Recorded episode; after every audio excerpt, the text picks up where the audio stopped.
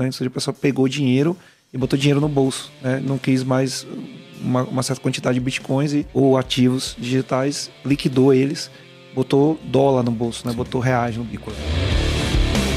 O Bitcoin a gente já sabe que ele é um protocolo. O Bitcoin, tipo, não tem. Ninguém sabe quem é o criador. Só que o que, que acontece? Muita gente usa o nome do Bitcoin para aplicar golpe. Tem um termo em cripto que todo mundo usa, né? Que é, é, é faça sua pesquisa. Né? Faça, tenha um conhecimento do que é que você está investindo ali. Mas todo mundo começou a liquidar o mercado inteiro e liquidar a Luna também, porque também uhum. perdeu credibilidade. Então rolou uma liquidação geral do mercado. Eu acho que a grande transformação foi o, o ponto de você ter uma propriedade digital e uma escassez digital. Muito bem, muito bem, meus amigos do PPT Não Compila e finalmente o homem está aqui. Baiano da Clever, obrigado, cara, por ter vindo mais uma vez está aqui é, para a gente poder falar sobre o ano de, de cripto, né? Muita, muitas coisas aconteceram aí nesse. O duro inverno. O, duro, o inverno cripto, né, cara? É. Duro. O, o duro e longo. Inverno. Longo e prolongado inverno Duro cripto. e longo inverno cripto, né?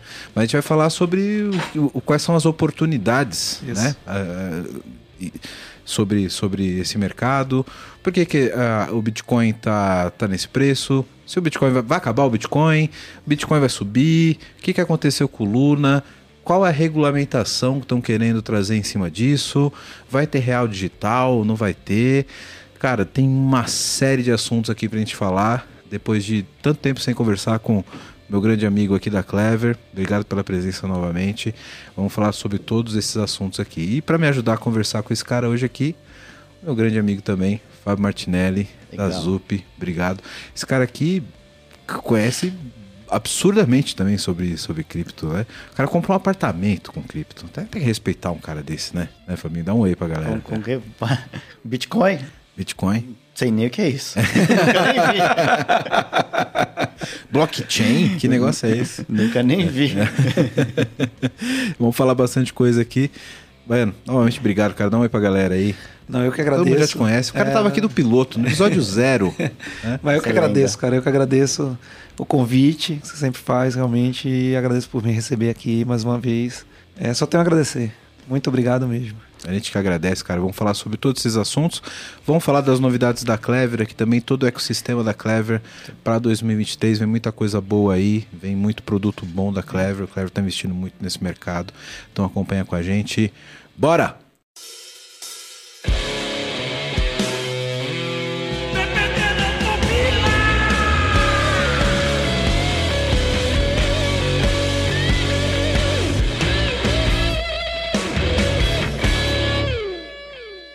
2022 foi um ano cheio de novidades e acontecimentos aí no mundo da cripto, né, cara? E hoje a gente tem dois caras aqui que passaram por vários momentos interessantes aí relacionados a, a cripto para a gente comentar aí o que aconteceu nesse ano, né? Acho que a gente já passou por vários vales e topos aí com, com, com os criptoativos, né? A gente está num, num vale agora, é, acho que a gente pode comentar aqui também sobre o momento econômico, por que isso está tá, tá nesse ponto. É, é, eu, eu, eu, gosto de ler bastante sobre economia política, né? Eu recebo muito push no meu celular da, da Investing, de, de vários, vários aplicativos. É impressionante como todo dia eu recebo extremos em relacionado a criptos. Né? Vem sempre um push dizendo que vai acabar o Bitcoin? Fulano de tal, de tal agência falou que o Bitcoin está com os tempos contados. Aí meia hora depois chega um, Bitcoin pode chegar a 200 mil dólares até o final de 2023, afirma não sei quem, sabe?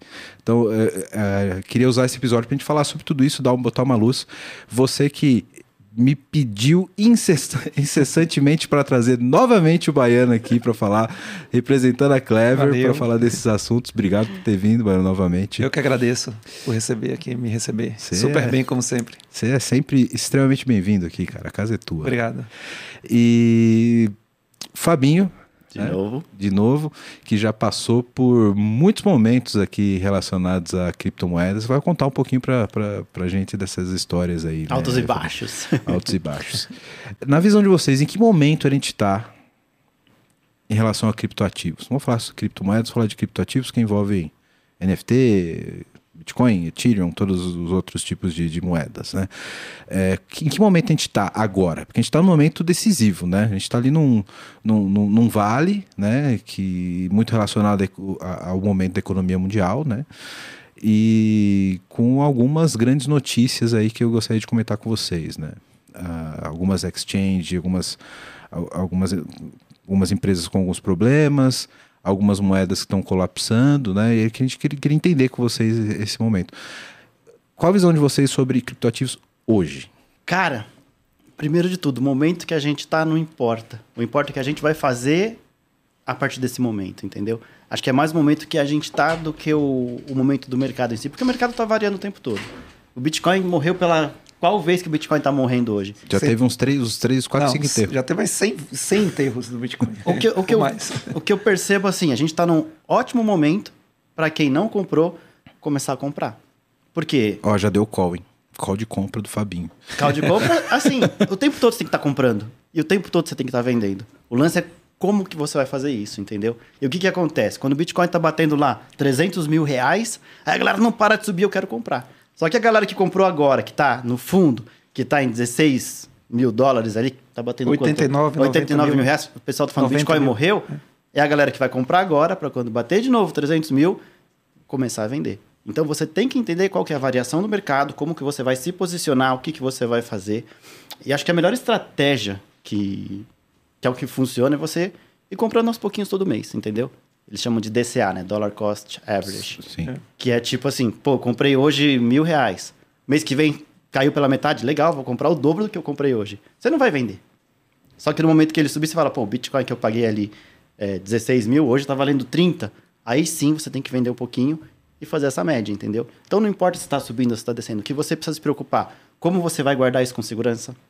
A gente viu tudo o que aconteceu com corretoras quebrando, com um monte de coisa assim comprando Bitcoin que seja Bitcoin falso. Não, você tem que saber o que é um Bitcoin, saber como você armazena o seu Bitcoin com segurança, acompanhar a variação.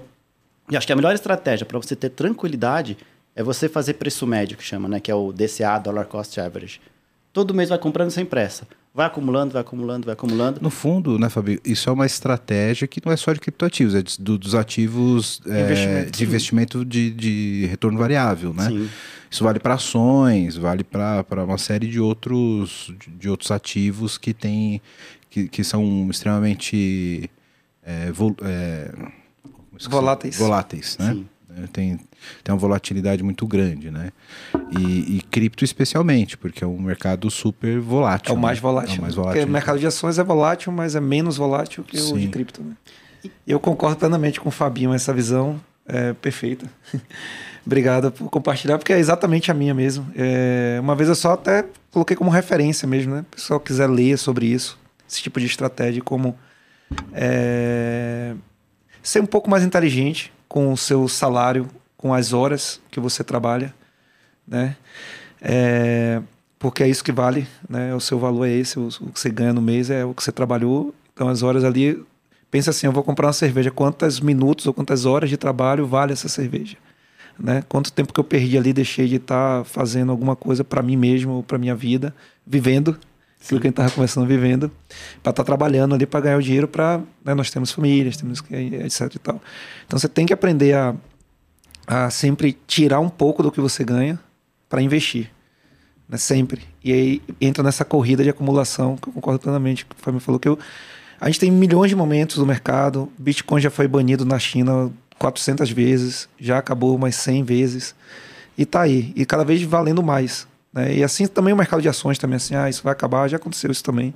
Vários rumores de várias bolsas, né? que já, já houveram quebras de bolsas, né? Tem lugares que, tem, que hoje não tem bolsa e já é, havia um bolsa de valores antes. Por exemplo, o Rio de Janeiro, salvo engano, já existiu bolsa de valores Acho que no Rio de Janeiro, acredito que sim, posso estar enganado. que lançaram no Brasil começou lá. Não, acho que começou lá e não existe mais. Então assim, já houve quebra de bolsa, né? Já houve esse tipo de situação. As pessoas não sabem, mas na verdade a bolsa não é uma entidade pública estadual, né? É uma, é uma empresa privada, né? E você pode ter, sim. inclusive, em alguns países, na China, por exemplo, acho que tem duas ou três bolsas, né? Tem Isso. a de, de Xangai, tem a de. Como é o nome daquela? Eu não sei o nome- os nomes, É, enfim, mas tem, acho que tem- duas tem- ou três. É, tem duas ou três índices ali, né? Então não é tipo a Bolsa do Brasil, É. né? Nos Estados Unidos tem bolsas diferentes também. Tem a Isso. Nasdaq, que é de tecnologia, tem outras que é focada em outros tipos de mercado. Sim, É. Então não é tão Mas- diferente de um índice como os, os índices de cripto, por exemplo. né? Isso. Mas aí a referência que eu ia comentar, eu- tem um livro que chama-se Axiomas de, de Zurich. né? E ele fala exatamente sobre isso, sobre o que você falou, Fabinho, que é você ir comprando aos poucos e também vendendo aos poucos. Porque assim, tem, tem os ciclos, você vai começar a saber identificar os ciclos com o tempo. Porque você está entrando no jogo ali, você vai perceber, oh, agora é um ciclo de bearish market, né? de, de baixa do mercado, né? onde houve uma fuga de capital desse mercado, consequentemente o- os ativos perderam valores é, relativos a essa fuga de capital, essa, essa retirada, esse saque, essa liquidação de ativos. Né? Ou seja, a pessoa pegou dinheiro e botou dinheiro no bolso. Né? Não quis mais uma, uma certa quantidade de bitcoins e, ou ativos digitais, liquidou eles, botou dólar no bolso, né? botou reais no bolso. E quando isso acontece, você diminui a demanda e aumenta a oferta, porque tem muita gente Isso, vendendo. e aí o né? valor, E o valor consequentemente, diminui, né? O valor cai. Então esse é o momento de você, como o Fabinho colocou de maneira muito inteligente, você comprar, você entrar. Né? Essa é a hora que você tem que estar preparado, você tem que ter capital, Saber o que tá fazendo, né? sabendo o que está fazendo, e comprar. Né? E fala, pô, vou comprar aqui, que está na baixa. Aí se cair mais, compra mais ainda. E no Axioma de Zurich fala isso. Ah, mas vai cair mais. Por isso você nunca faz, você nunca...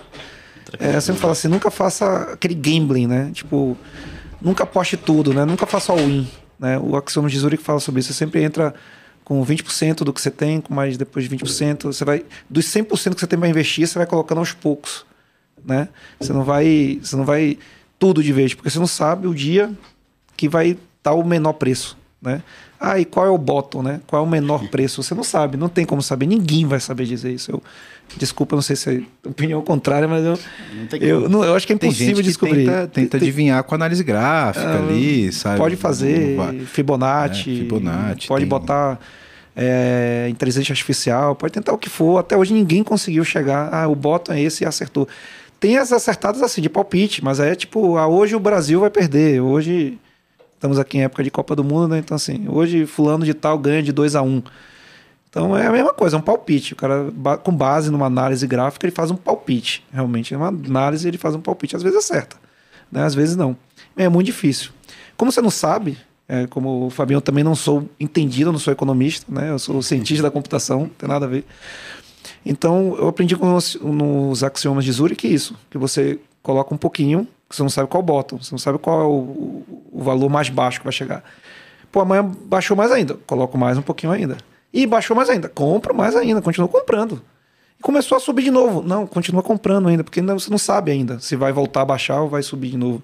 Então você continua, você ainda tem aquele capital para investir, você vai comprando, você vai comprando. Você vai identificar que em determinado momento o ciclo vai virar e vai vir um ciclo de alta, onde Sim. pessoas vão começar a comprar em volume Desesperadamente. desesperadamente. Aí é o contrário. E o de Zurich fala sobre isso. Todo mundo está comprando. Aí você vai começar a vender. Aí você que tá todo mundo. Aí quando bater lá os 300 mil reais, como o Fabinho falou, você vai estar cheio de, de Bitcoin e por cima da carne seca vendendo. Né? Vendendo. Você já se preparou para esse momento, é o que você falou, sabendo o que você está fazendo. Né? Você compra na baixa sabendo que um dia vai subir. Agora, quando é que vai subir? Não dia. sabemos. Por isso você tem que estar preparado e capitalizado para esses momentos, né? Exatamente isso. Você não pode ser, fala dizer loucura. Ah, vou pegar o dinheiro do mercado e botar tudo lá. Não, não faz isso, pelo amor de Deus. Bom, você que tá vendo esse podcast da hora, tá vendo um monte de problema aqui que a gente tá colocando, né? E quer uma ajuda aí na sua empresa, faz o seguinte: entra no site aqui da VMBears que a gente pode te ajudar. vmbears.io. Nós somos uma empresa relacionada à arquitetura de soluções, a modernizações de aplicações, também atuamos no- na frente de DevOps para ajudar vocês a serem extremamente ágeis. Então, dá uma olhada no nosso site que vai estar aqui embaixo, vmbears.io. E lá você vai poder ver um pouquinho da nossa história, dos nossos profissionais. E aproveitando, se você for um profissional da área de tecnologia que está afim de trabalhar numa empresa legal, um monte de colega gente boa e tecnologia de ponta, manda um e-mail para peoplecare.vmbears.io. Aí já. Agora eu quero meu show, velho.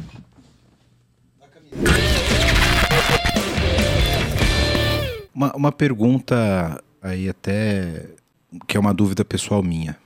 hoje eu sou. Eu até brinquei aqui antes do episódio, pessoal, que hoje eu ia ser parte do cenário. Perto desses dois caras sobre cripto. Eu comecei a, a, a, pesquisar mais sobre cripto, etc., quando eu conheci esse cara. Né? A gente começou a conversar mais, eu, eu abri a cabeça mais para esse mundo de investimento. Eu já estudava muito, eu já fazia algoritmo para análise gráfica de, de ações. Sim. Né? Mas eu nunca tinha entrado no mercado de cripto. Né? Eu acho que Perigoso. É, não, na, na, verdade, não, é nem pelo perigo, porque o perigo, para quem gosta de investir em, em, capital variável, ele é atraente, né? Arriscado. Porque quanto mais arriscado, maior o retorno, né? Então, não era nem esse problema, era questão de desconhecimento mesmo, né? E o, o baiano me colocou nesse mundo e, e sou extremamente grato até hoje por causa disso, porque é um mundo incrível, tanto do ponto de vista técnico, como você falou de cientistas da computação, que é um mundo mágico né, para a gente trabalhar, mas também como investidor. Eu, eu, eu imagino que muitas pessoas têm a mesma dúvida que eu, no sentido de quando a gente fala do, dos axiomas de, de, Zurich, por exemplo, de comprar na baixa e, e vender na alta, ele vale para os ativos variáveis, né? mas geralmente você tem ali uma, uma estabilidade em relação a esses ativos. Né? Você sabe que aquela ação daquela empresa, enquanto aquela empresa não quebra, ela está ali, né? E quando a gente fala, por exemplo, sobre saber o que está fazendo, é, como que a gente avalia aquele criptoativo que a gente está investindo, é, que seria equivalente a, por exemplo, análise fundamental, fundamentalista lá da Bolsa?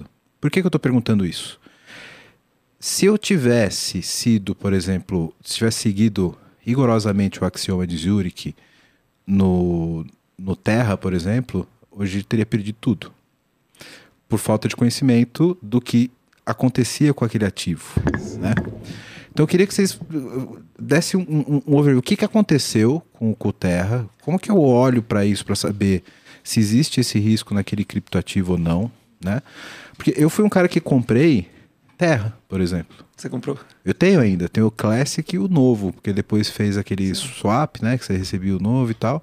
Mas eu comprei já na debandada já. Eu falei, pô, não sei, vai que essa porra dá um repique e volta. Aí ah. quando tava lá frações de centavo, eu peguei lá. Ah, não, você comprou no quando é, deu crash. Quando deu crash. Né? Sim, foi uma porque, jogada que, boa. É, que eu pensei, pô, vai que dá um repique e isso Mas volta. Mas você fez dinheiro, porque deu um repique. Deu um repique. Eu comprei acho que 10 dólares, deve ter agora 50, 100 dólares, eu acho. Não, mas quando deu repique, deu um repique maior. Você não vendeu? Você não. podia ter vendido. Não. Você não, é. talvez nem viu. Talvez, é, talvez é. Nem, nem vi. Mas quando tava tipo frações de centavos, eu fui lá, comprei acho que 50 dólares. Falei, ah, deixa aí. Se, se morrer, morreu. Não vou morrer por causa de 50 dólares. Mas vai que volta a valer um dólar cada um. Sim. Pô, comprei milhões de, de terras. né? É, tá lá até hoje, né? É, e como que faz essa avaliação? Né? Porque, por exemplo, quem, quem não está muito nesse mercado, olhando quais são as moedas, etc. A gente tem moedas de propósitos diferentes, tem moedas que são interoperáveis, como a gente estava conversando da última vez, né, Fabinho? Tem, tem, tem, tem moedas que são de plataformas específicas, etc. Como é que o cara olha para fazer essa, essa decisão? Porque não é só frio gráfico, né? Sobe, desce, porque tem, tem, tem esse contexto por trás da, do ativo, né? Como, como que a gente faz essa avaliação? Cara, a minha visão é assim tem coisa que você não controla e tem coisa que você controla. Não importa o tipo do ativo. Você tem os ativos que já estão mais consolidados, que você sabe, assim, ah, tem Bitcoin. Se você entender o Bitcoin, Bitcoin é imparável, nunca vai morrer, nunca vai quebrar. Pode chegar a valer nada. Só que no momento que ele cair, eu tô, tô doido para ir lá e comprar um monte de Bitcoin. Aposto que você também. Você também, muita gente que está assistindo, porque confia naquilo. Agora, apareceu um projeto meme que, pô, isso aqui tá bombando, tal, tal, tal. A pessoa joga a vida ali. Então, eu acho que o, o, erro não é você querer analisar o projeto, mas você poder ver o que, que você controla. Peraí, esse ativo, não importa o que, que eu sei dele ou não, importa com quanto que eu vou entrar nisso aqui. Quanto eu estou disposto dentro do meu capital, dentro da minha carteira, quanto eu vou colocar aqui para falar assim, bom, se eu colocar mil reais aqui, se eu perder, tudo bem? Ok, ok. Se isso aqui subir mil vezes, eu vou mudar minha vida? Vou. Ah, vou colocar 10 reais aqui. Meu, 10 reais não vai mudar a sua vida. Então, quando você olha o tanto de projeto que tem, o tanto de moeda que tem, dá vontade de ter tudo. E você fala, putz, eu não consegui entrar nessa aqui tal, perdi. Infelizmente, não tem como a gente acompanhar toda a parte do mercado. Mas você fazer uma pesquisa de entender qual que é a base disso antes de entrar. Por exemplo, o que, que aquele projeto se propõe a resolver antes de entrar. O Bitcoin a gente já sabe que ele é um protocolo. O Bitcoin, tipo, não tem. Ninguém sabe quem é o criador. Só que o que, que acontece? Muita gente usa o nome do Bitcoin para aplicar golpe. Eu vejo que o perfil do investidor, por exemplo, de bolsa que você falou, é um cara mais experiente. É um cara que já tem dinheiro. É um cara que procura uma assessoria especializada nisso. O Bitcoin não, criptomoeda não. É o povo que está começando agora nesse mercado, que vê que o negócio está subindo e pensa que pode ficar rico. É a pessoa que não tem experiência nenhuma com bolsa, com mercado, com emoção, que não sabe muitas vezes o que está fazendo. Então ela precisa partir do comecinho de, peraí, deixa eu entender como que é isso. Deixa eu saber se eu estou comprando Bitcoin mesmo, estou comprando alguma coisa que se passa por Bitcoin, alguém vendendo algo. Deixa eu ver se eu não estou entrando numa pirâmide porque um amigo ofereceu e convidou e eu vou ganhar uma porcentagem em cima disso. Então, acho que o primeiro ponto, estuda o que, que é o protocolo, o que, o que, que entenda primeiro o que, que é o Bitcoin antes de você partir para outras criptomoedas. E depois focar no que você consegue controlar, que é o quê? Peraí, quanto eu posso colocar aqui que se perder, se for a zero, eu perder tudo, não vai prejudicar a minha vida, né? E ter um momento de saída também. Putz, eu comprei isso aqui, ó, subiu 5 mil por cento. Aí que entra a ganância e fala assim: peraí, tá subindo, eu vou vender minha casa, vou vender meu carro, vou pegar dinheiro emprestado e coloca ali o momento que cai. É, você já tá vendendo, já tá botando a sua vida na alta, né? Então, é. exatamente. Só que é o emocional que as pessoas que entram, como eu comecei explicando, que não tem essa experiência de mercado, não sabe o que fazer. Eu passei por isso, entendeu?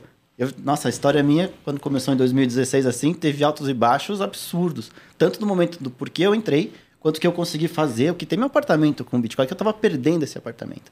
Então é uma coisa que eu falo, putz, graças a Deus que o Bitcoin existe. Mas eu fui aprendendo na raça, sem ninguém para me ensinar. Não tinha esse tanto de criador de conteúdo que existe hoje falando, não tinha tanta fonte. Procura uma fonte adequada.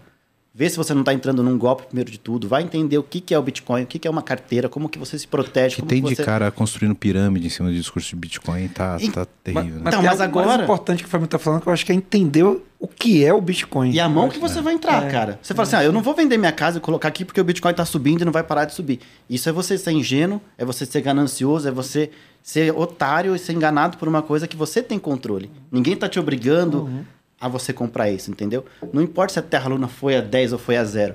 Sempre vai existir o cisne, o cisne negro. Quanta gente que tava lá que foi enganado, por exemplo, na FTX? Tinha artistas, tinha jogadores, tinha gente famosa, políticos, com toda Empresas. aquela com toda aquela regulamentação e por trás era um golpe. Madoff, não sei se vocês conhecem, a maior pirâmide que, que tinha existido. Não, não conheço. Bernard Madoff. Ah, não, já ouvi falar. Sim. É, já, o cara. nome é Ele, estranho. então, ele tinha uma, um esquema de investimento que pagava tipo 1%. É quase um Ponzi, mas ele pagava tão pouquinho que era confiável tal. Não Ninguém parecia achava que era Ponzi. golpe. É, É, não o parecia negócio durou Ponzi. muitos e muitos e muitos anos isso daí. Até que teve um problema no Santander, que eles falaram assim, ah, eu quero sacar 7 bilhões aqui. Putz, quebrou a, a perna do negócio, Quebrou entendeu? E assim, tinha a legislação. Era o cara que foi, acho que um dos presidentes da, da Nasdaq uma época. Era um cara foda esse, esse Madoff. E deu um golpe tipo, na base de todo mundo, regulamentando e olhando aquela coisa. Então, Uhum. acho que você tem que ter a responsabilidade do seu dinheiro, É. responsabilidade do que, que você está fazendo, entender, se precaver, saber como se proteger. Ah, eu até trouxe aqui a, a, A tresorzinha aqui, ó. É um negocinho que. Vamos, pode até falar um pouquinho de. Hoje em dia, a pessoa guarda o dinheiro na, na própria exchange, não sabe o que, que é isso. E tem a regulamentação toda vindo aí também, que a gente É. E- vai falar disso também, E né? tem agora, você fal- é, falando em, em produtos como esse, a gente tem um produto agora nacional. Esse é nacional mesmo. Que é Sério? Clever Safe. Ó, Ó, já A fez gente, um. é, a, gente, a gente em parceria com é, a Unifor, né, um centro de pesquisa lá, a gente desenvolveu né, Lançaram uma tecnologia wallet mesmo, uma, uma nacional. hardware wallet 100% nacional, pela Clever Electronics, que hoje sediada Sim, no ó. Ceará. vamos, vamos deixar o link aqui e vamos agora aqui, Sim. vamos botar aqui um videozinho. Vamos mostrar aqui É. como é o produto, as fotos e tal. Deixar o link aqui para quem quiser conhecer. Isso é uma pena que eu não tenho um aqui mesmo que. Eu- É, é, eu, não, não- eu não carrego minha, minha, minha hardware wallet, eu não tenho essa coragem É, não. de não. andar com ela na rua. Cara, posso, você quer, eu te dou. Você quer bloquear, você quer quebrar a segurança disso? Se eu perder, minha chave tá guardada não num cofre, tá no É caderninho que eu sei que você guarda no cofre. Mas, pô, perdi, você compra outra. É, e você restaura. pega as 12 palavras que Isso. você tem ali e você abre em qualquer lugar, É, isso, é, entendeu? isso é importante falar, inclusive. Sim. Eu fiz uma brincadeira, lógico, mas para chamar a atenção disso mesmo. Por que um produto como esse é tão seguro? né? Porque você tem a garantia que você só consegue transacionar tendo o produto fisicamente, né? E normalmente você não tem que impor algum password, alguma coisa para conseguir transacionar, conseguir acessar sua chave privada que está ali dentro e poder é, fazer um sign de uma transação para poder mandar para o blockchain. Né? Então, é uma segurança física. Né? Seus ativos é como se eles estivessem ali dentro. Mas seus ativos são blockchain, mas é, Tá o acesso dele tá ali. Tá preso ali. Tá preso no hardware. Você. É com você. Ah, mas eu perdi, não tem problema. A pessoa tem que saber esse password ainda que você. Agora não perca sua senha, não perca suas palavras, que não vai E ter aí não ninguém tá- pra você não. ligar, não, Não vai, vai ter, ter. ninguém pra você falar, ó, perdi minha senha, reseta aí. Não tem central do banco pra avisar que perdeu o cartão. E foi por isso Exatamente. que eu entrei no Bitcoin lá, um pouco depois de ti, em 2017, mais ou menos ali. É, por conta da tecnologia. Essa questão peer-to-peer, que é tipo. é, é, de, de quem está fazendo para quem está fazendo. Né? Então é todo mundo que participa da rede é beneficiada pela própria rede. Né? Isso é muito legal, né? porque é, é o princípio do peer-to-peer mesmo. né? Então o Bitcoin ele é descentralizado por isso. Né?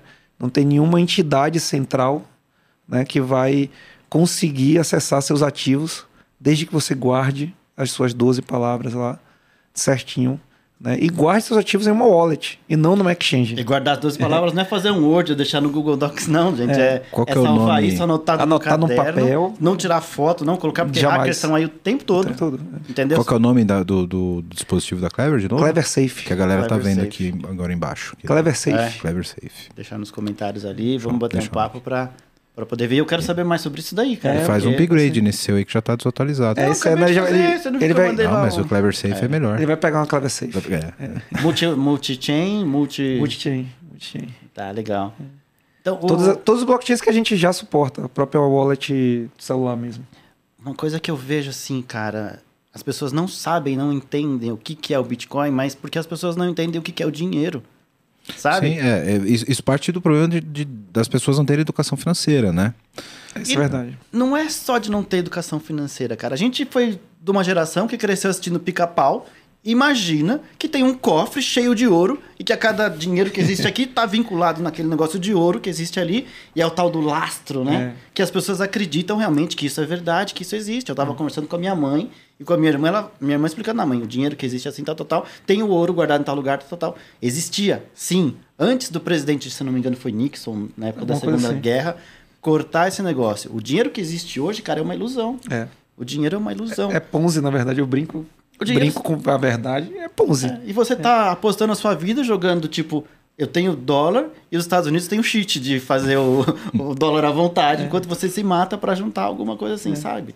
Pô, você quer um milhão de. Você quer ser milionário? Eu te dou um milhão agora. Uma nota de bolívares que vale 10 reais. Não, acho que cortaram 3 zeros Cortaram de três novo, zeros, né? é. Eu vi um vídeo no Instagram do pessoal jogando dinheiro na rua assim, tipo, pior do que campanha de política. O cara, pacotes e coisa. A galera faz artesanato pra vender com papel moeda Cara, que absurdo. e vende. Ah, Então, e, e chega num colapso tão grande que provavelmente o custo de, de produzir uma nota dessa é maior do que o É maior do dela. que a própria nota. É. Isso acontece, mas isso já acontece com real.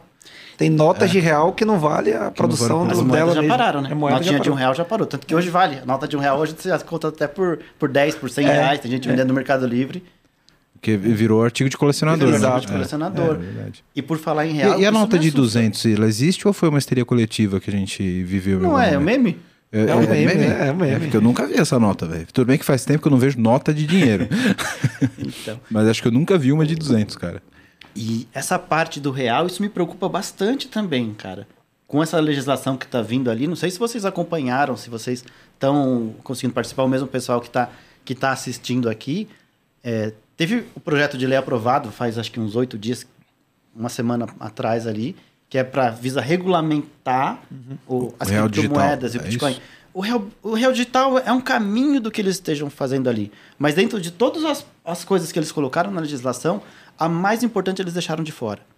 Que é o quê? Como que chama aquilo? Segregação, alguma coisa assim. Bom, explicando de uma forma leiga, que foi como eu entendi, é o seguinte. Você tem o seu dinheiro numa corretora, o seu Bitcoin numa corretora, qualquer criptomo- criptomoeda que está numa corretora, essa criptomoeda não é mais sua.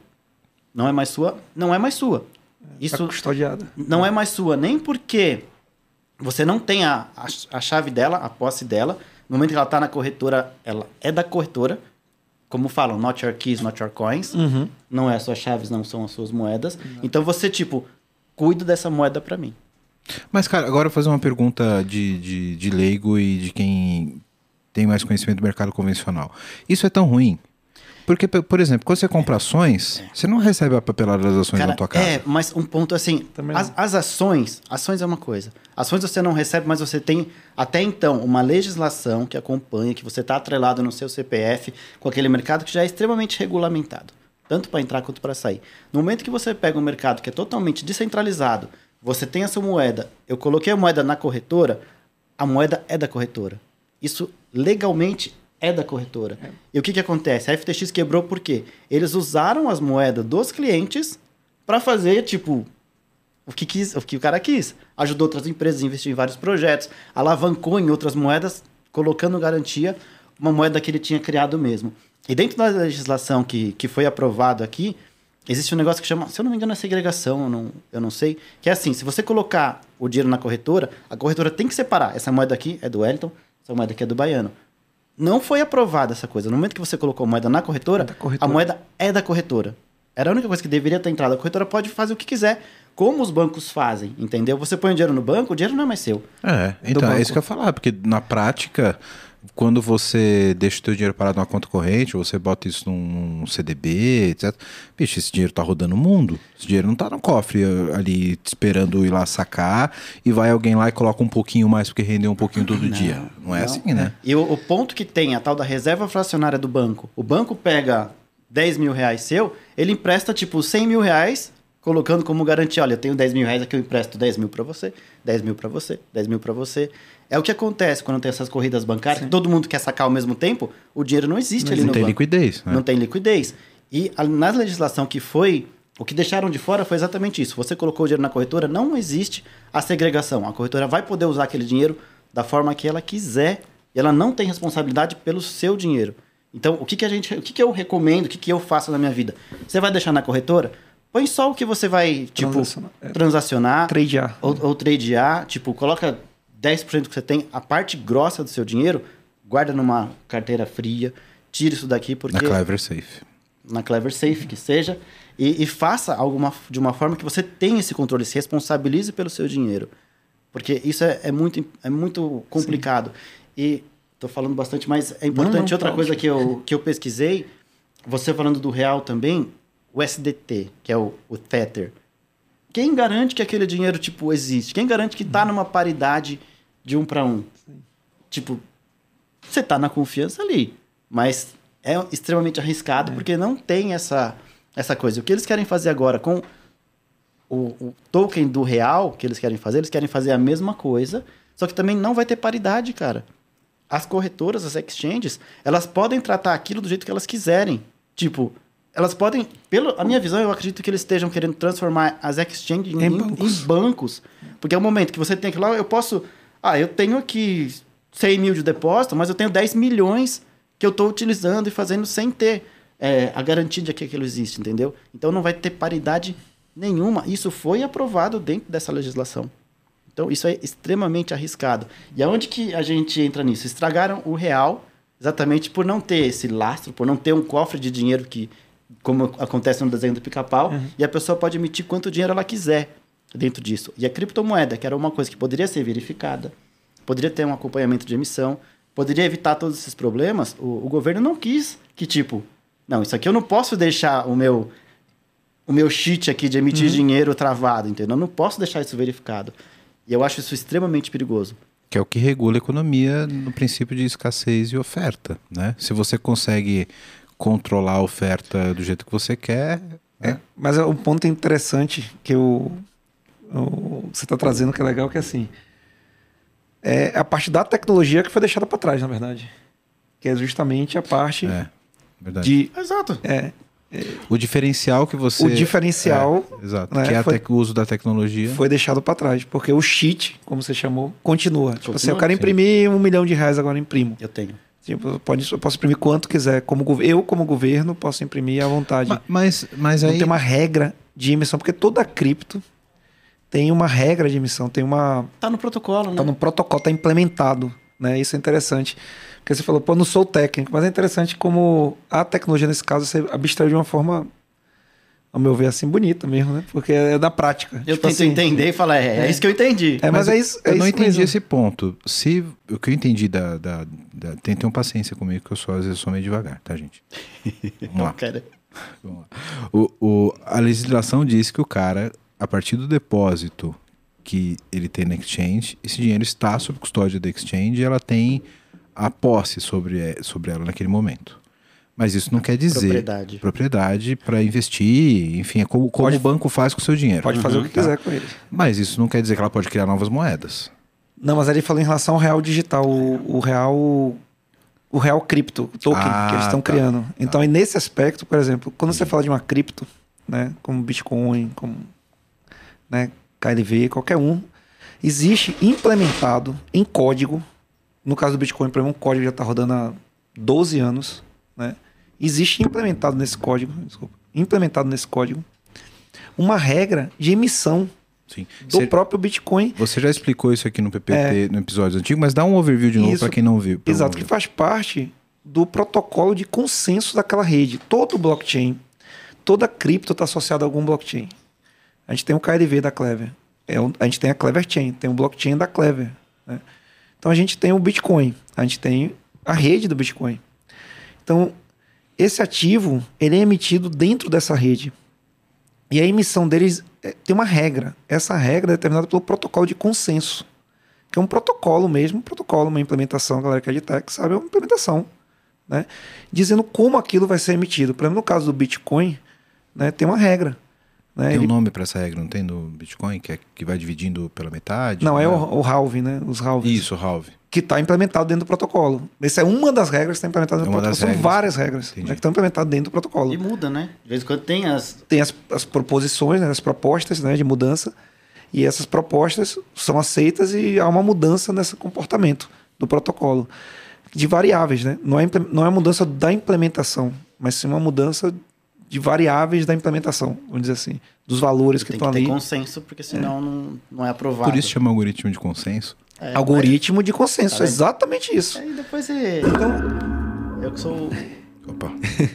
Então, esse algoritmo de consenso é que vai é, determinar ali né, essa emissão da moeda, da própria cripto. Né? Eu achei bonito, achei lindo né, da forma que você colocou, porque, porque como diria Caetano, né, meu conterrâneo baiano, é lindo, né? É lindo. É lindo. Porque é, é, colocou de uma forma assim, na prática mesmo. Né? Na prática, é isso, existe um controle. Né? O Bitcoin, por exemplo, é deflacionário. A corrida de todo mundo que cria um blockchain é transformar aquela, aquele ativo em deflacionário. Né? Essa é a corrida de todos que estão na- no- no- desenvolvendo né, blockchain. É, e no caso do real digital, não. É um- tem um cheat lá que, pô, vou imprimir aqui não. Imprimir um bilhão de reais, imprimir aí, dá Vou criar botão. token aqui à vontade. Aperta aí. e- Então, assim, não tem a, a- a beleza da tecnologia Uhum. que traz essa, essa- esse ganho prático de, um, de criar um mercado do- descentralizado, deflacionário, um, um mercado onde é, aquele dinheiro não é emitido é, aleatoriamente, se achando que tem um lastro em algum lugar que tem É que as um pote de ouro, que é o que as um pessoas imaginam. ali cheio de ouro. Mas veja, se, se, se o próprio dinheiro impresso não tem lastro em nada, não dá para esperar que o dinheiro tokenizado tenha rastro no dinheiro impresso. Porque o dinheiro impresso não tem rastro em nada, então não existe lastro transitivo, certo? Sim. Então não tem como é, você esperar que se o próprio dinheiro impresso não tem regra de emissão, que o dinheiro virtual tenha, velho. Dinheiro é uma ilusão, cara. Porque senão, no- na linha do tempo, me corrijam se eu estiver errado. O real físico, fiat, aprendi o termo com esse cara aqui. o, o dinheiro físico real impresso, se ele não tem regra de emissão, e eu crio o real digital com algoritmo de consenso, com controle deflacionário de emissão, na linha do tempo o real digital vai valer mais que o dinheiro impresso. Mas fizeram exatamente ao contrário. Não criaram com controle de, de, de, Sim. de decair. Criaram com controle de eu posso ampliar, Inflacionar. inflacionar, a qualquer Sim, ma- ma- momento. mas, concorda que se não existisse isso, você ia ter essa disparidade, o real virtual ia valer mais? Então, talvez essa. Eu não tô, eu não tô explicando, tá? Tô talvez entendendo. Tentando entender, Tentando lógico. entender. Se, se, se você cria um mecanismo que vai dar condições do real digital valer mais ao mesmo tempo, Você cria essa barreira para você tentar meio que manter uma equidade artificial entre os dois depois. Entendeu? Porque, tipo, pô, o real físico, que não tem regra de emissão, desvalorizou. Eu preciso fazer o real digital acompanhar ele, entre aspas, se for essa a intenção. Agora, se ele tem uma regra de emissão e eu não consigo controlar isso, fudeu. Porque aí ele vai valorizar na linha do tempo e vai, vai perder a, a paridade com, com o dinheiro físico. Cara, nunca vai perder a paridade, porque ele sempre vai equilibrar. E nisso eu aprendi, naquilo que a gente estava conversando na semana passada de liquidity pool. Imagina que, pô, tem um lugar ali que você está vendendo, a gente pode até explicar um pouquinho sobre isso, que acho que é bem legal, Uhum, bem legal. descentralizada, que eu acho que é um caminho hoje para se precaver, para você fazer essa, essas trocas. Mas assim, imagina que você vai comprar cerveja e o governo decidiu tabelar a cerveja. Só que você tinha comprado a cerveja, há três meses atrás você pagou 10 reais. Aí agora a cerveja está 15 tabelada. O que, que você vai fazer? Você vai muito bem, pô, ele está vendendo, eu pagou 10, eu vou vender a 12. E você vai ganhar 2 reais em cima disso. Entendeu? Então vai chegar um momento que essa de 15 ou essa de 12, ela vai, vai ter que Chegar, na chegar naquele mesmo valor. Pô, acabou de 15, ou ninguém tá comprando a de 15, vai ficar encalhada. Ou se é um negócio muito escasso. É, existe o mercado negro, cara. Existe o mercado negro. Não, mas- Você vai tentar proibir. E, e com dinheiro é a mesma coisa. Vai chegar no momento que ele vai ter que entrar numa paridade, porque vai ter a pessoa assim. é, o que, que acontece nisso para você entender como que as pessoas ganham dinheiro fazendo um negócio que chama arbitragem? Eu não sei se você sabe o que que é arbitragem. Arbitragem é o seguinte: você pega uma corretora, duas corretoras diferentes, e você fala, pô, o Bitcoin aqui tá 10, aqui tá 8. Eu vou comprar por 10, eu vou vender por 8. Ou, ao contrário, né? Olha eu comprando na alta, vendendo na baixa, Ti- que é o tira- melhor caminho para tira você a fazer cerveja da- dinheiro. da. Então, mas, mas é aquele tipo de coisa. No momento que você começa a comprar de tudo por 8 para vender por 10, vai chegar um momento que o preço do que tá 8 vai acabar e vai equilibrar, o preço que tá 10 vai equilibrar Sim, mas aí a gente tá 9. falando da mesma moeda comprando um ativo único. Então, mas essa parte de arbitragem ela vai acabar é, tendendo ao, ao equilíbrio. Ou então a moeda vai virar uma moeda de colecionável. Por que, que uma de papel vai valer mais do que o do outro? Não, caso a de uma- papel não vai Faz- valer faz mais. sentido. Tu- o, que o, o que o Fabiano tá falando faz muito sentido assim. Eu não sei se eu consegui me explicar, né? Não, Eu conseguiu, eu- assim, eu tô achando muito maneiro, porque você mostrou agora a arbitragem no mundo real, sem ser bots. Né? Porque todo mundo que trabalha no mundo cripto como, como a gente, provavelmente tem bots de arbitragem, tem que ter. Porque você tem, por exemplo. Ele se você tem- equilibra, né? É, porque você tem, por exemplo, KLV no exchange, KLV em outro exchange, KLV em vários exchanges. Né? Como é que você vai garantir que o preço. Desculpa, como é que você vai garantir que o preço que está numa exchange não vai ficar muito diferente do que está em outra exchange? Através de um bot de arbitragem. Que vai é, equacionar exatamente aquele- Automaticamente. né? Automaticamente. Aí aqui ficou, fugiu um pouco, traz. Né? E aqui, aí, traz de novo. Traz, porque você vai comprar de uma exchange e vender em outra. né? Então, porque onde está mais barato, você compra e vende onde está mais, mais caro. Não, eu entendi. E Até- aí, com isso, você equilibra. Equilibra. Beleza. E ainda não, faz dinheiro. Entendi. É, Até aí eu entendi. Mas veja só, qual a minha dúvida? que eu Mas isso aconteceria, desculpa. Mas isso aconteceria com um real. Real com um real Isso. digital, que ele está comentando. Ia ter uma arbitragem que ia terminar Não vai ter como- trazendo, porque é real. Não, mas aí, se, se- peraí, mas aí, aí que tá, conceitualmente acho que a gente tem um problema. Porque a gente estaria falando de, se fosse real para real, beleza. Mas se você tem o real físico, que tem uma regra diferente do real digital, eles são virtualmente duas moedas diferentes, não são a mesma. Aí a gente tá fazendo trade entre elas. E aí, se você tem trade, você pode ter ofertas e demandas Cara, e diferentes. acontece, o que eu posso associar nisso daí é o dinheiro, o dólar na Argentina, que tem dólar Coldplay, Isso, exato, que tem dólar, exato, que é, o- exatamente. são os mercados paralelos. pra quem não, pra É quem não conhece. arbitragem da É rua. arbitragem na A rua. arbitragem da rua. É isso que ele Exato. está trazendo. Mas aí você vai ter uma disparidade. Concorda que aí o, o- o real digital pode valer mais no futuro? Concordo. Mas, mas não existe aqui também em todos os lugares onde você vai. E vai ter alguém ganhando dinheiro em cima disso, Isso. cara. Onde você vai, qualquer lugar, como turista, aí você chega lá com dólar, vai trocar pelo dinheiro, sempre vai ter alguém oferecendo ali. Pra ganhar sim, os... sim. Então, pra mas ganhar- eu, eu- acho fazer arbitragem no mundo real. eu- eu tô sendo chato, mas eu não tô discordando, tá? Só tô tentando entender o porquê que eles tiraram essa restrição. Porque talvez na gambiarra, fazendo um insert manual, ali direto no banco, a- e- tente equilibrar. Cara, não precisa de um insert Né? manual no banco, porque a gente não tem noção do que existe ali, entendeu? O que, que quanto existe de dinheiro, a gente confia no que existe ali. E aí acontece inflação, acontece essas coisas, mas você pega 10 reais, você acredita que aquilo tem... Sim, um- mas concorda que um se eu não posso fazer isso na moeda virtual e posso fazer na física, eu posso aumentar a, deman- a- a oferta da física, mas não posso aumentar a, a oferta da virtual. Ou seja, o- na, na linha do tempo, a virtual vai valer mais, porque ela vai, vai ser mais escassa, concorda?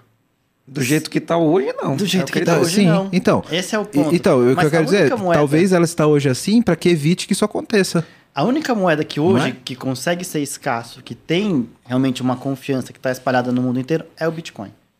Nenhuma outra É. você confia. Nenhuma outra é totalmente imparável. O Bitcoin não tem como ser parado. Você não, o Bitcoin não vai morrer. Pode não valer quase nada, mas não vai morrer. Nessa coisa da legislação, puta, um monte de coisa muito ruim que foi aprovado ali. Mas uma coisa positiva, não criminalizaram o negócio. É. Sabe? Porque no momento que criminaliza, você tá ferrado para poder até mesmo trabalhar, utilizar, você é um criminoso porque tá usando aquilo. Porque o governo já percebeu que ele não tem como parar e ele quer com certeza ganhar a partezinha dele ali. Sim. Ele quer pegar o. E, e qual que é o problema de um real digital? De repente o governo lança um IOF e pum, toda transação que você faz, meio por cento, É. ele já dá aquela Já limadinha dele. De lá, na o que origem. aconteceu há pouco tempo atrás ali com o protesto dos caminhoneiros que bloqueou a conta dos caras? Meu, como que um político tem capacidade de bloquear a sua conta, cara? Tipo, como você vai comer? Como você vai pagar suas contas? O dinheiro é seu. De que forma? Agora, quero ver ele bloquear um Bitcoin que você tem na sua carteira. É impossível. É, isso isso é, é bem filosófico em relação ao que a gente vê de, de, de conceito da, da, da, da moeda descentralizada, né? Que é você ter a liberdade de não ser regido por, por nenhum Estado, né? Ser autorregido, peer-to-peer, como o, o Baiano colocou, né? E que eu não tenho a menor dúvida que a gente vai ver aí o Estado tentando pesar a mão nesse, nesse mundo também. Certeza. Com né? certeza. Porque, querendo ou não, é um ativo que você que tem valor de mercado, né? As pessoas desejam, As né? pessoas desejam e que o Estado vai, vai, vai tentar governar de alguma forma, né? Você já tem que declarar, por exemplo, os teus bitcoins no teu, Que- que no que é teu isso? imposto de renda. Bitcoin? Bitcoin. Bitcoin, Nunca Bitcoin, nem como é? vi. Al- Alô, respeito. Alô? Bitcoin, não. Bitcoin. O que, que é isso? Me explica. Não tenho, não. Nunca nem vi. Como era? Cleptomoeda? Crepto. Creptomoeda. Creptomoeda. Cleptomoeda. Não sei o que é isso, não. É, criptomoeda é um, é um Eu- crepe. Eu, O crepe que- De moeda, De moeda. eu- eu não é. tenho isso, não. Creptomoeda. Nunca nem vi. Então, eu- eu não- é porque é uma área que o Estado não tem dominância. Não, né? ele não tem como controlar. Não tem como contro- controlar, né? Tá fora- fora tá da- fora do controle dele. Tá fora da jurisdição. Não, assim, ele- eu acho que ele chega ao cidadão, né? Se ele chega na pessoa, ele pode enquadrar a pessoa e forçar de alguma forma É, a pessoa, exato. enfim. Mas ele não consegue chegar nem na wallet da pessoa. Sim, É- exato. Esse é o ponto, ele realmente, não- que é fantástico da tecnologia. Isso, porque ele não tem controle sobre as instituições. Hoje ele Não, bloqueia. não como existe ele, como a ele bloqueia a tua, o, o, o- a tua conta no banco? Que ele manda um ofício pro Itaú. Isso. Exatamente. Vai mandar ofício pra quem pra bloquear a tua wallet? Isso, ou pro Bradesco, ou pro Santander, É. só pra citar, mas enfim. Exatamente. É. A regulamentação, a lei que teve agora, eles querem ter esse controle. Para você abrir qualquer tipo de negócio voltado à criptomoeda, você tem que ter autorização do órgão que ele, X que eles estão determinando, que parece que vai ser o Banco Central, não vai ser nem a, a CVM. Não vai ser a CVM, não? Eu fiquei desconfiado da parece- CVM. Não, parece, era para ser, mas pelo que eu estava vendo, acho que eles querem fazer isso a cargo do Banco Central. E o grande ponto, eles colocaram ativos digitais de valor.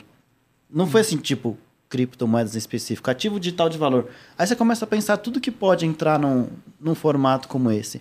Desde, tipo, um NFT pode ser um ativo digital de Sim. valor, mas, por exemplo, eu trabalho com fidelização.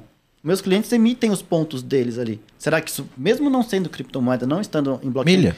que- Milha, milha, milha Milha já digital? existe. Milha já é, mas já existe regulamentação para isso. Mas eu falo que nem no caso da, da ZUP, que a gente tem a nossa moeda que ainda não tá, a gente vai bater um papo Sim. depois para tentar converter isso. Os meus clientes emitem os pontos ali. Será que isso existe um valor atrelado entre a empresa e a pessoa que colocou? Esses Ou mesmo pontos. o carimbinho, que é um analógico, mas de uma forma digital. Será que agora, para eu ter a minha empresa, eu preciso estar tendo uma autorização, respondendo por aquilo que a legislação falou, mesmo não sendo criptomoeda, porque é um ativo digital e tem valor? Então, ele abre um campo assim muito Amplo. amplo que você vai. E aí, Como- você vai precisar de uma autorização para poder emitir um negócio. Ao meu ver, o que, que vai acontecer, cara? Você vai lançar algum negócio como esse, eu vou para Malta, eu vou para Estônia. Para que, que eu vou investir no Brasil, cheio de regulamentação, cheio de burocracia, cheio de restrições, sendo que lá fora é muito mais. é, tem muito mais incentivo, tem muito mais facilidade. E no momento que a pessoa começa a perceber que existem essas possibilidades, o, um capital que poderia estar sendo investido no país, um, empresas que poderiam estar sendo criadas aqui, não, não vão vir. Vão, vão fugir por conta de tanta burocracia, tanta. Eu, eu, eu vejo isso como um caminho natural. Sabe por quê? Fugir do país? É. Porque é, é, é, foi o que aconteceu com o mercado financeiro convencional. Eu, vou- eu vou além um pouquinho assim. Não não foi isso? Tipo, você ter conta fora, ter sua offshore, etc. Não é por questão burocrática. Exatamente. É, é, Falta de segurança falta jurídica. de segurança jurídica, Exatamente. É, eu acho que a questão do Brasil é falta de segurança jurídica. Aí eu vou um pouquinho além, que é assim, startups.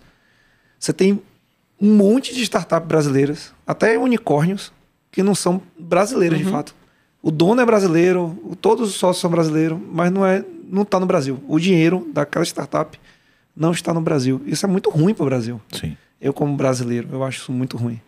É, você não pode estar no seu próprio país porque você não tem segurança jurídica para tocar o seu business. Investidor anjo não tem, agora que começou a surgir É, legislação porque- para isso também. Não tem, porque o Brasil vive disso, tá? Nessas maluquices, que é uma, é uma lei muito ampla, são palavras que eles colocam, não, não especificam exatamente como tem que ser, deixa o negócio meio aberto à interpretação, porque tem alguém que vai ter o poder de Distorcer a interpretação. a- interpretar sobre isso, Sim. né? exato.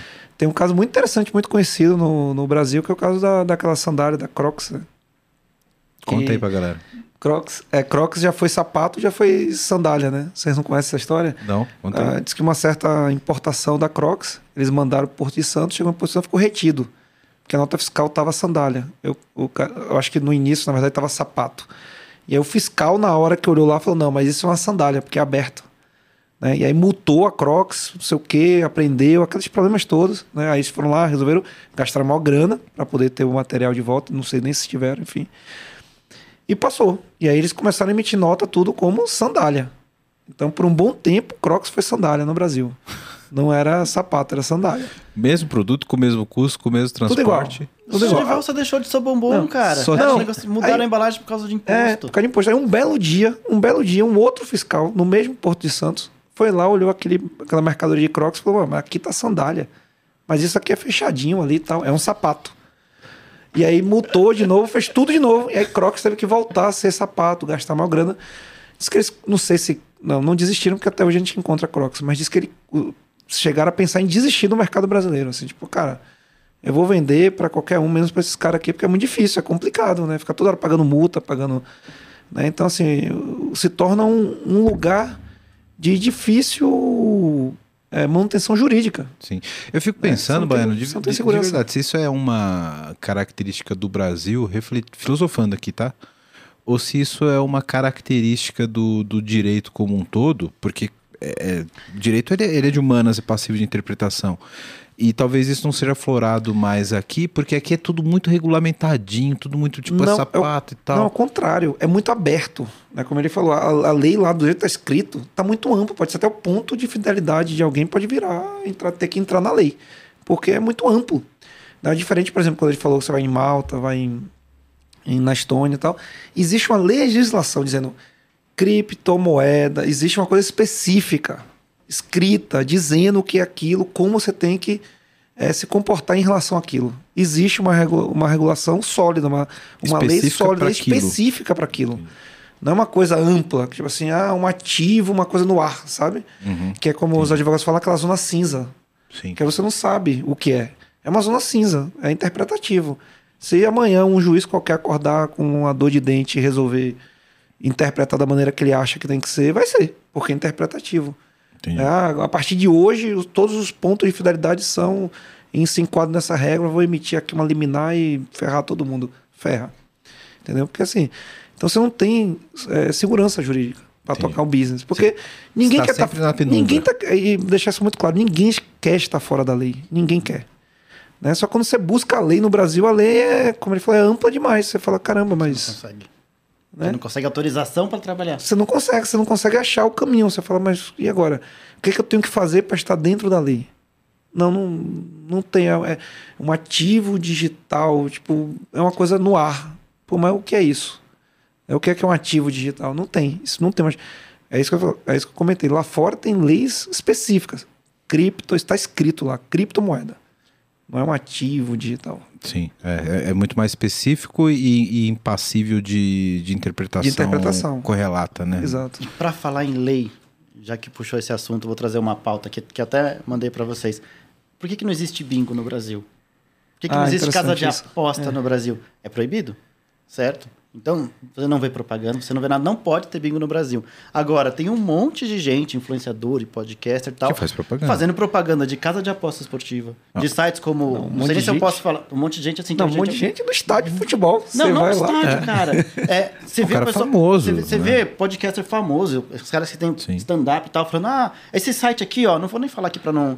Cara, não Neymar fez propaganda já. O Galvão Bueno faz. E é então, e é uma coisa falando de site de aposta, ó, gente. É. Ó, isso aqui é aposta, tá? Você coloca o seu dinheiro ali, ó, mas vai com cuidado, ó. Você pode colocar aqui, você pode ganhar dinheiro, mas você pode perder também, então vai com calma. Mas é aposta, é crime no Brasil. Só que você fazer propaganda Não de um é. site gringo não é. Isso. Cara, é tipo que- você poder fazer propaganda de maconha, mas não poder vender. Que ridículo. É tipo coisa- isso. Exato. É tipo Exato, é isso. que a maconha ainda, ela tá num, num ponto assim, mas se for maconha gringa, você poderia fazer a propaganda. S- Sabe? Ah, se for É- maconha da Califórnia, aí pode. Isso, é, é, é, um- é um tipo de coisa que Cara, ó, tá na lei. olha que bizarro. Eu já trabalhei como desenvolvedor para uma empresa de bingo virtual no Brasil. Que chique. Eu fui desenvolvedor de máquina de caça-níquel bingo na época do Flash 5. Eu trabalhei com bingo, mas era É. na maquininha de... Sério, Era- legal. Era desenvolvedor numa empresa aqui na Vila Leopoldina, que o- a galera que me conhece, que meus amigos que trabalham comigo, vai, vai saber do que eu tô falando. E como, como é possível você ter uma. trabalhar numa empresa de desenvolvimento de software de gambling no Brasil? Se é proibido? Cara, é muito simples. Você- eu sou seu sócio. Vamos abrir uma empresa de gambling? Vamos. A gente abre uma empresa de gambling no Uruguai. Lá pode. Lá Lá pode. pode. E aqui no Brasil a gente abre uma empresa de software. Uma presta serviço para outra. Acabou. Acabou. Aqui eu, tô, eu tenho uma empresa de software, eu tenho desenvolvedor e presto serviço para uma empresa de inglês no Uruguai. Acabou. Eu faço o jogo aqui E no tá dentro da lei. E tá dentro da lei. Tá dentro da lei. Mas Aí eu posso fazer divulgar. propaganda, cara. Então, eu posso fazer propaganda aqui, posso desenvolver aqui, ou seja, a operação é toda aqui. Tá hospedado da lei lá? Só que quem arrecada, e aí é o ponto do baiano, quem arrecada dinheiro com tudo isso Uruguai. é Uruguai. Não é o Brasil. É o meu ponto. E assim, o que que custa o Brasil legalizar os jogos? Qual o problema? Sabe o que eu acho impressionante, cara? Você Qual passa na, na rua, você vê uma banca de jornal. Isso. Daquelas antigas. Aí tem uma revista assim, super interessante. Isso. Aí de de vai ver- 1992. Tá desbotada, cara. Aí você chega lá. Meu, por que que essa banca. Ela não, ela não vive de venda de revista, Isso. cara. Aí tem O que um que tá tiozinho negócio? anotando uns números estranhos no talão. O que, que será que esse É. tio tá fazendo? Anotando pedido de revista? Sonhei com galo. Não, é.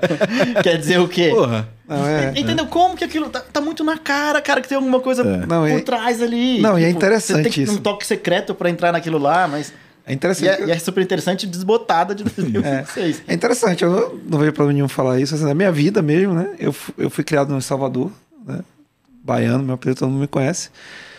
E lá é uma cultura muito forte, muito forte de jogar no bicho. Né? Eu lembro que na minha adolescência, pelo menos se eu cometi um crime, eu era de menor, né? Quem estiver ouvindo aí quiser, beleza. Mas era de Já menor. prescreveu. Já prescreveu. é. Zeca Pagodinho não tava divulgando e não sabia crime? Mas enfim, cara, eu lembro disso, é interessante. Mas assim, é é uma cultura tão forte que eu lembro que eu saía pra praia pra ir surfar com uma bermuda só, porque Bahia água quentinha, tudo quente. Né? E eu ia só com a bermuda e com dinheiro da fezinha no bolso. Só. E passava ali na banca e, pô, hoje eu sonhei com o galo, sonhei com, sei lá, com sei lá que bicho que foi, mas ia lá, né? E já ganhei até, né? Já ganhei. Então, assim, tem. Acontece, todo mundo faz. Daí fico. Eu era criança, era criança, eu era menino ali, um garoto, né? Cara, qual o problema disso? Tipo, por que não, por que não é uma coisa já regulamentada, assim, re- já descriminalizada, já. Por quê? É um Como muitas surreal. outras coisas que poderiam ser descriminalizadas no Brasil e não são. E não vou entrar nesse, nesse tópico, senão a gente vai entrar Ah, aí vai- Faltou o Daniel aqui. E, isso. E aí, é, o Faltou o Daniel. Dani. Não, mas eu acho que volta ao ponto, tipo assim, é- é essa questão da lei no Brasil. É- é essas leis que são uma coisa Etéreas. cinza, uma zona, criam uma zona cinzenta. Né? E acontece isso, o cara tem empresa de gambling, mas é na Uruguai, é não sei aonde. E aí aqui ele tem uma outra coisa para poder ter a mão de obra também aqui, que nós somos bons em, em fazer as coisas. E ele se torna assim legal, mas o dinheiro não fica no Brasil. O dinheiro fica fora do Brasil. Exato. E a gente perde chance de, re- de, de- de investimento, perde arre- arrecadação. é, Perde tudo. né? Perde tudo e só fica com o ônus. É. Né? Cara, dentro de lei, regulamentação e tudo, uma das coisas positivas que teve nessa regulamentação das criptomoedas e tudo mais, foram eles ter criminalizado pirâmide financeira. Porque até então. Mas já não era? Não, Não, no Brasil não, era isso que eu também Não achava era. impressionante. Porra, mas como assim? Não. não Pirâmide era, não é- não era crime. Nos Estados Unidos é crime, mas aqui, Aqui não. criminalizaram agora. Aí você vê um caso bem famoso que até várias pessoas grandes influentes do mercado famosas cripto também. investiram na Atlas Quantum. Tipo, É. magicamente você coloca os seus bitcoins ali, eles vão fazer um, um bot de arbitragem que vai fazer seu bitcoin render. Cara, bitcoin não rende. É. Entendeu? E eles acumularam muita grana, muita grana e de repente puf, acabou. E não teve crime em cima disso. Caraca, velho. É absurdo. Passaram a perna em todo mundo e não teve uma legislação Mas que e, possa e- colocar. e é todas essas outras pirâmides que não eram atreladas a, a- a Eles entram ativos? com, com crime de Isso não era outras- crime, não, cara? Não é Como crime. assim não era Não é crime? Não, entra como outro tipo de fraude, É. mas não como, Não como pirâmide crime, financeira. Como pirâmide. Não existe esse crime de fato. É interessante, de, mas de é isso pirâmide mesmo. financeira. Cara, Agora foi aprovado. Agora foi aprovado. É. É, Então- assim, tá legislado o crime de. É, de pirâmide vai passar pela aprovação do É, presidente, aquela coisa toda, mas na semana passada teve realmente que agora pirâmide financeira é crime. E uma das coisas que eu acompanhei, que eu vi que todo mundo fica louco, por quê? Sai notícia que o Bitcoin está subindo. Como eu falei, o Bitcoin é o leigo. O cara para entrar na bolsa de valor tem que ter um curso, uma faculdade. Sim. O cara para comprar o Bitcoin, alguém ofereceu, ó, tô comprando Bitcoin, vem aqui, toma meu código que você vai ganhar. Eu tô ganhando por estar te levando e tal. É, claramente é um lance de pirâmide. O que, que eles estavam usando muito isso? blockchain própria, reservada, privada. Eles lançam uma moeda, inflacionam, colocam um valor nela ali atrelado a nada. Você vai colocando o valor dessa moeda e fala: olha, essa moeda aqui vale mil, essa moeda aqui vale mil e quinhentos, essa moeda aqui vale dois mil. Você tem tanto na carteira. Aí vai colocando esse valor. Você acha que você tem aquele valor, o negócio está subindo, você legalmente vai investindo cada vez mais. O que, que eles inventam? Putz, teve um, um hack, teve não sei o quê. A moeda que você tem aqui, ó, de mil, tá valendo 10 centavos. De- deixa eu pegar esse gancho para fazer uma pergunta que já fizeram várias vezes aqui no- nos nossos comentários. O que, que aconteceu? Não precisa ser em detalhe, tá? Mas se vocês pudessem não ouvir, o que aconteceu com o Terra? O que aconteceu com o Terra Luna? Por que, que teve esse colapso? Porque existia a moeda, ela era uma das, das principais aí de, de eh, potenciais moedas que seriam moedas de destaque, né? Do, do, do mundo de cripto e tal, como, como algumas outras que a gente. Porque hoje o mercado é basicamente Ethereum e, e Bitcoin e tem as wannabe ali no, no meio do caminho. E Terra Luna era uma dessas, né? E o que provocou o colapso? Né? Porque não era. Eu, eu- eu sei que estamos saindo de um assunto de pirâmide financeira de uma moeda fictícia que não existe, de um golpe, e não era exatamente um golpe. A moeda existia e ela colapsou. O que, que aconteceu? Cara, eu vou De finalizar. uma forma bem, bem, bem simples para quem, quem não é tão. Não somos economistas, tá, É. pessoal? Somos aqui é, todo mundo cabeçudo de tecnologia, mas para a galera ter uma noção do que, o que, que- qual foi a, parada, o que aconteceu com o Terra Luna? Eu vou finalizar o, o modus operandi desse tipo de golpe, de pirâmide, de como que eles funcionavam e como eles saíam impunes em cima disso. E da Terra Luna eu não acompanhei, eu não sei entrar em detalhes, talvez o Baiano aqui consiga falar um pouquinho mais. É, mas para finalizar, essa moeda que eles inventam, e de repente eles inventam algum motivo de você teve um hack, você teve XYZ, e a moeda agora vale 10 centavos, tipo, você perdeu todo o seu dinheiro e não existe crime nenhum. Ó, a moeda valia tanto, agora vale tanto. Ah, pô, mas eu coloquei aqui 10 milhões. Tá, mil reais aqui, porque foi o. É o preço que a moeda tá valendo hoje, entendeu? Não existe crime, simplesmente era uma pirâmide em cima disso. E da Terra Luna, eu não sei falar, eu não consegui, eu não acompanhei. Foi muito por cima, não entrei em detalhes. O mercado cripto é gigante e não dá pra gente saber É de saber, tudo. é, acompanhar tudo. Mas é interessante que você trouxe, porque assim, esse lance tinha. Aconteceu muitos golpes, assim, né? A gente fazendo pirâmide, criando uma cripto é, para lastrear essa pirâmide, vamos chamar assim. E é exatamente o que ele está descrevendo, porque muita gente entrou nisso. Muita gente, no Brasil, principalmente, muita gente foi enganado Sim. por pessoas eh, de má índole, lógico, fazendo isso. né? Então por isso que é importante realmente saber, né? entender, fazer uma pesquisa ali. Tem um termo em cripto que todo mundo usa, né? Que é, o, é, é faça a sua pesquisa, né? Faça, tenha conhecimento do que é que você está investindo ali. Né? Então você tem que saber. Pô, eu vou dizer que eu acertei todos os meus investimentos? Não. Né? Lógico que alguns eu já tomei prejuízo. Mas eu nunca caí no esquema desse. Por que, que eu nunca caí no esquema desse? Porque eu investiguei um pouquinho e falei, cara, isso é esquema. Né? Isso aqui é uma pirâmide. Mas você compra, cara. A, a, a proposta é muito fechadinha. É, mas você olha e fala, cara, isso é, é pirâmide. E É. Luna. Se você é leigo... Não, não, não falando da. Luna, não. Tô falando do, do- desses esquemas aí, né? Que teve, teve casos assim. Os eu- scans. Os esca- Eu li até, foi até um amigo meu que, que mandou pra mim um link, de um cara no Brasil que foi preso, inclusive foi enquadrado em algum crime desse aí, porque ele tava fazendo isso. né? Ele tava. Ele criou uma cripto lastreada numa pirâmide. Né? E vendendo essa ideia, exatamente esse modus operandi que você, tá, descre- você descreveu. E é muito perigoso, meu. Acho que é bom alertar mesmo. Isso é, que eu acho que é, isso é educação. A pessoa é educada, ela vai saber investir melhor, vai saber selecionar melhor os projetos, onde investir, o que investir. E eu acho cripto. até, deixando o recado, né, mano? Acho que vale para todo tipo de investimento. Saiba o que você tá fazendo, Sim. saiba onde você tá botando seu dinheiro, saiba para onde aquilo tá indo, porque você, como o Fabinho já falou antes, você tem que ser responsável pelo seu dinheiro. Exato. E no Luna o que aconteceu, na verdade, é o seguinte: é, mais uma vez, assim, o cara. Ele tinha uma, tinha uma moeda, né? Uma moeda, e tinha o. Você vai lembrar do SDT Luna. O SDT Que começou por aí o crash do Luna, né? O que eu. Eu não vou dizer que eu acompanhei, né? Porque eu não tinha Luna, não tinha investido em Luna.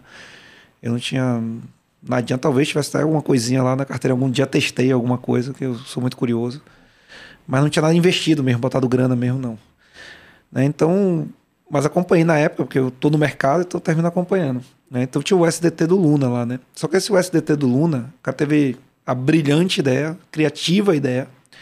É, vou fazer aqui um, um. Eu falei o SDT, mas na verdade é um USD, né? Um dólar, é uma stablecoin de dólar, né? É, dentro do, do, do network deles, da Luna. Né? Só que lastreado em quê? No próprio Luna. Né? Tipo assim, FTX vindo à mente. é, é, é bem parecido, é diferente um pouco, assim, o, o, o que aconteceu, mas é muito parecido. Pra, então, assim, só ele- pra, pra galera entender, o stablecoin é uma moeda que tá sempre atrelada a algum outro ativo, né? Isso, então assim, vamos pensar assim, o SDT, que é o Tether, que é a mais conhecida, como ele falou que confia, mas a Tether, ela apresenta, teoricamente, apresenta relatórios, auditoria e tal, de que o que ela tem emitido de, de Tether, ou seja, de USDT, ela tem uma boa parte disso, não é 100%, né, mas ela tem uma boa parte disso que garante a liquidez dela em dólar real guardado em algum lugar. Uhum. Né? É, o que, é o que eles prometem, né? é o que, é o, Ah, é o que diz. Né? É isso, a gente espera. e é isso. Isso né? é, entre aspas, uma certa garantia de liquidez, né? É um lastro. Um né? lastro é como você- toda moeda que a galera acredita que tem um pote de ouro lá lastreando o real, Uhum. lastreando o dólar. Last- Toda moeda é lastreada pelas reservas do seu próprio país. Sim. né? Então toda moeda é fiat, Uhum. né? emitida por um banco central, é lastreada, o valor dela normalmente está atrelado, é lastreado a partir das reservas daquele país. Né? Por isso que se um país começa a gastar mais do que arrecada, significa que eu vou tirar reserva, significa que títulos a emitir vão valer menos, então significa que o investidor vai tirar dinheiro e por isso que tem toda essa polêmica, mas é é assim que funciona o mercado Sim. não é nada a ver com política, é o mercado é assim. Sim. Então o cara vai botar dinheiro ou não de acordo ao que tem de lastro ali, de fato, ao que ao que está se movimentando de Está diretamente ligado ao risco do, do governo cumprir com seus compromissos, etc. Não, ao que ele vai, se ele consumir as reservas, se ele começar a consumir reservas, significa que o valor do país, o valor dele e dos títulos que ele que o título é uma forma de você pegar dinheiro né, do governo. Ele emite um título para daqui a 10 anos, Uhum. né, você vai pagar agora esse título, mas você só vai pegar esse retorno daqui a 10 anos. Há uma troca de juros XPTO. Mas se esse mesmo governo que emitiu esse título começa a gastar muito e consumir a reserva, significa que esse título, aquilo que está prometido, não vai ser cumprido. Sim. Né? Traduzindo, né? Pro leigo, é você ganhar cinco pau É. e você precisar reformar a sua casa e você pegar um empréstimo e você gastar com cheque especial e você tá aumentando seu custo de vida. Aí você, de repente, você tá devendo 15 mil, você pede dinheiro pro seu cunhado, pede dinheiro pro seu amigo, aí você reformou sua casa, você fez o que você ia falar, aí em vez de você pagar essa pessoa, você começa a gastar dinheiro na balada e você não paga aquela Sim. pessoa. Você vai conseguir um empréstimo de novo? Não. Então, o que, que acontece? Eu te empresto, mas ó, você vai ter que me dar uma garantia maior. O seu carro vai estar aqui E aí sobe os juros e, e- Exatamente. isso que leva à desvalorização da moeda. E, e- e o descrédito da pessoa. Porque, pô, eu não vou emprestar dinheiro pro Elton, não, porque, pô, em vez do cara me pagar, tá esbanjando ali no. E aí isso leva à fuga de capitais. fu- E, e é- e- muita gente acha que existe uma Exatamente. equivalência de sai dinheiro, o dinheiro fica escasso, por isso que desvaloriza em relação a dólar, etc. E isso é só o sintoma, né? É. Mas a consequência é exatamente o que você está Você falando. tem pegado né? dinheiro que você. Mais do que o que você ganhava pra fazer festinha. Isso. E no começo é bacana, pô, o cara tá bem, tá reformando, tá andando de carrão, tá dando festinha, tá sempre no shape, mas tá usando dinheiro de outras pessoas. Quer fazer esses bonito. dois caras falaram aqui que não manja nada de economia, Cara, hein? ele não manja, mas eu tento, eu tento traduzir Não do jeito que eu também entendi, sabe? Tu fala, pô, Mas voltando pro Luna, e o que aconteceu com o Luna? Ele lastreou, eu, a gente fez- eu fiz esse, essa voltinha pra gente ter conceito do que é o lastro, do que como funciona. Então, é a mesma coisa. Eles criaram um- um- uma stablecoin que de- deveria ter a paridade de dólar, ou seja, um stablecoin do Luna vale um dólar. Só que o lastro. ah, Desculpa, vou até repetir aqui, que a edição faz a mágica. né? O lastro, né? O lastro desse sobre esse dólar stablecoin do Luna estava sobre o próprio Luna, sobre a própria Lunk lá, né? Que não tinha lastro. a garantia sou eu. É, e bem isso, a garantia só Joe. E aí o que acontece? Com é, o bearish market que começou, logo foi- pode ver que o crash do Luna foi logo no início do bearish market, né? Do- desse período, desse ciclo de bearish de mais de um ano que a gente está vivendo, que é longo realmente, mas o que acontece? Te dou um cheque sem fundo. É. e aí ele, eles, o que aconteceu? Quando o mercado começou a cair, o Luna caiu também. Todos, todas as moedas caíram, né? KNV caiu, tudo caiu, tudo caiu. Bitcoin caiu, tudo caiu. E o Luna também. Como o Luna caiu, como é que ele vai manter? Porque houve, né, uma queda de valor aqui. E o lastro? Como é que fica o lastro? Né? Para garantir que aquele dólar, né, emitido por eles dá vale um dólar se o lastro perdeu o valor. Né? Por isso que eu fiz toda essa volta para você entender. Então, o lastro perdeu valor. É, é similar a você gastar também, você diminuir, uma forma de Sim. você diminuir aquela reserva. Entendi. Você diminu- é de uma outra forma, mas é o, o, o efeito é o mesmo. Com isso, muitos investidores, porque o Luna tinha muito investidor, é, chamado investidor corporativo, né, investidor é, empresa, né, institui- institucional, né, falou, pô, tá rolando um crash, porque o primeiro crash que aconteceu foi por conta do aversão a risco, questão da guerra, da Rússia, começou a ver já um, enxergar no futuro, o mercado financeiro olhou para frente e falou, ó, vai vir recessão, Uhum. guerra, vai vir recessão, né? Sei lá até quando vai essa guerra, vai vir recessão. Vou me preparar. Então vou fazer caixa. Então tudo que eu tenho de capital de risco aqui, eu vou fazer um que se chama sell-off, né? Vou, vou vender uma quantidade XPTO, 30%, 20%, sei lá, Equalizar a carteira para manter o risco sob controle. Exato, para garantir o risco. Garantir o risco sob controle. Quando rolou esse sell-off do mercado, e aí aconteceu isso, né, houve uma retirada de grana, esse lastro diminuiu, então aquele dólar perdeu paridade. Aquele dólar que a gente estava emitindo estava baseado, estava lastreado né, no, no próprio Luna, perdeu o valor e aí desabou tudo. Só que aí foi uma, um efeito dominó. Desabou porque eles não tinham reserva para manter essa paridade e ficou insolvente. É, é. A moeda. rolou um, um- como eu posso falar, um, efeito dominó. Todo mundo começou a liquidar esse dólar. Eu não lembro se para Luna ou para outra coin se tinha possibilidade, eu não tinha esse dólar também. Mas todo mundo começou a liquidar o mercado inteiro e liquidar a Luna também, porque também Uhum. perdeu credibilidade. Então rolou uma liquidação geral do mercado. Né? Todo o mercado foi liquidar lá. Todo Ninguém mundo que queria tinha mais esses ativos, ninguém queria mais. E aí rolou o crash. E aí afetou também o Bitcoin, porque a instituição Aí precisava. tem a corrida de saque, de É. desespero, de Sim. corrida bancária. É porque virtual. gera, E a gera uma. instituição um- precisava, né? Então eles tinham Bitcoin, eles também começaram a liquidar para poder garantir a continuidade do projeto, né? Garantir a continuidade do, do próprio Luna. Né? E aí houve também uma queda do Bitcoin e teve um crash. E, e- e a Total criação do da nova moeda? Que, que eles tiveram essa ideia do novo Luna. É, eu não acompanhei essa, desculpa, eu também vou, vou sair pelo mesmo lugar Porque- que eu não acompanhei essa criação da cidade, porque aí pra Você mim depois, comprou, né? Eu, eu, comp- eu, ó, Por quê? Agora explica. É, Não, depois pra mim isso aí tudo virou scan, eu falei, cara, eu comecei a ouvir que eu, eu tinha acho que uns 50 dólares de Luna. Eu não sei se a minha estratégia está correta, pelo que eu estou entendendo aqui com vocês, provavelmente não.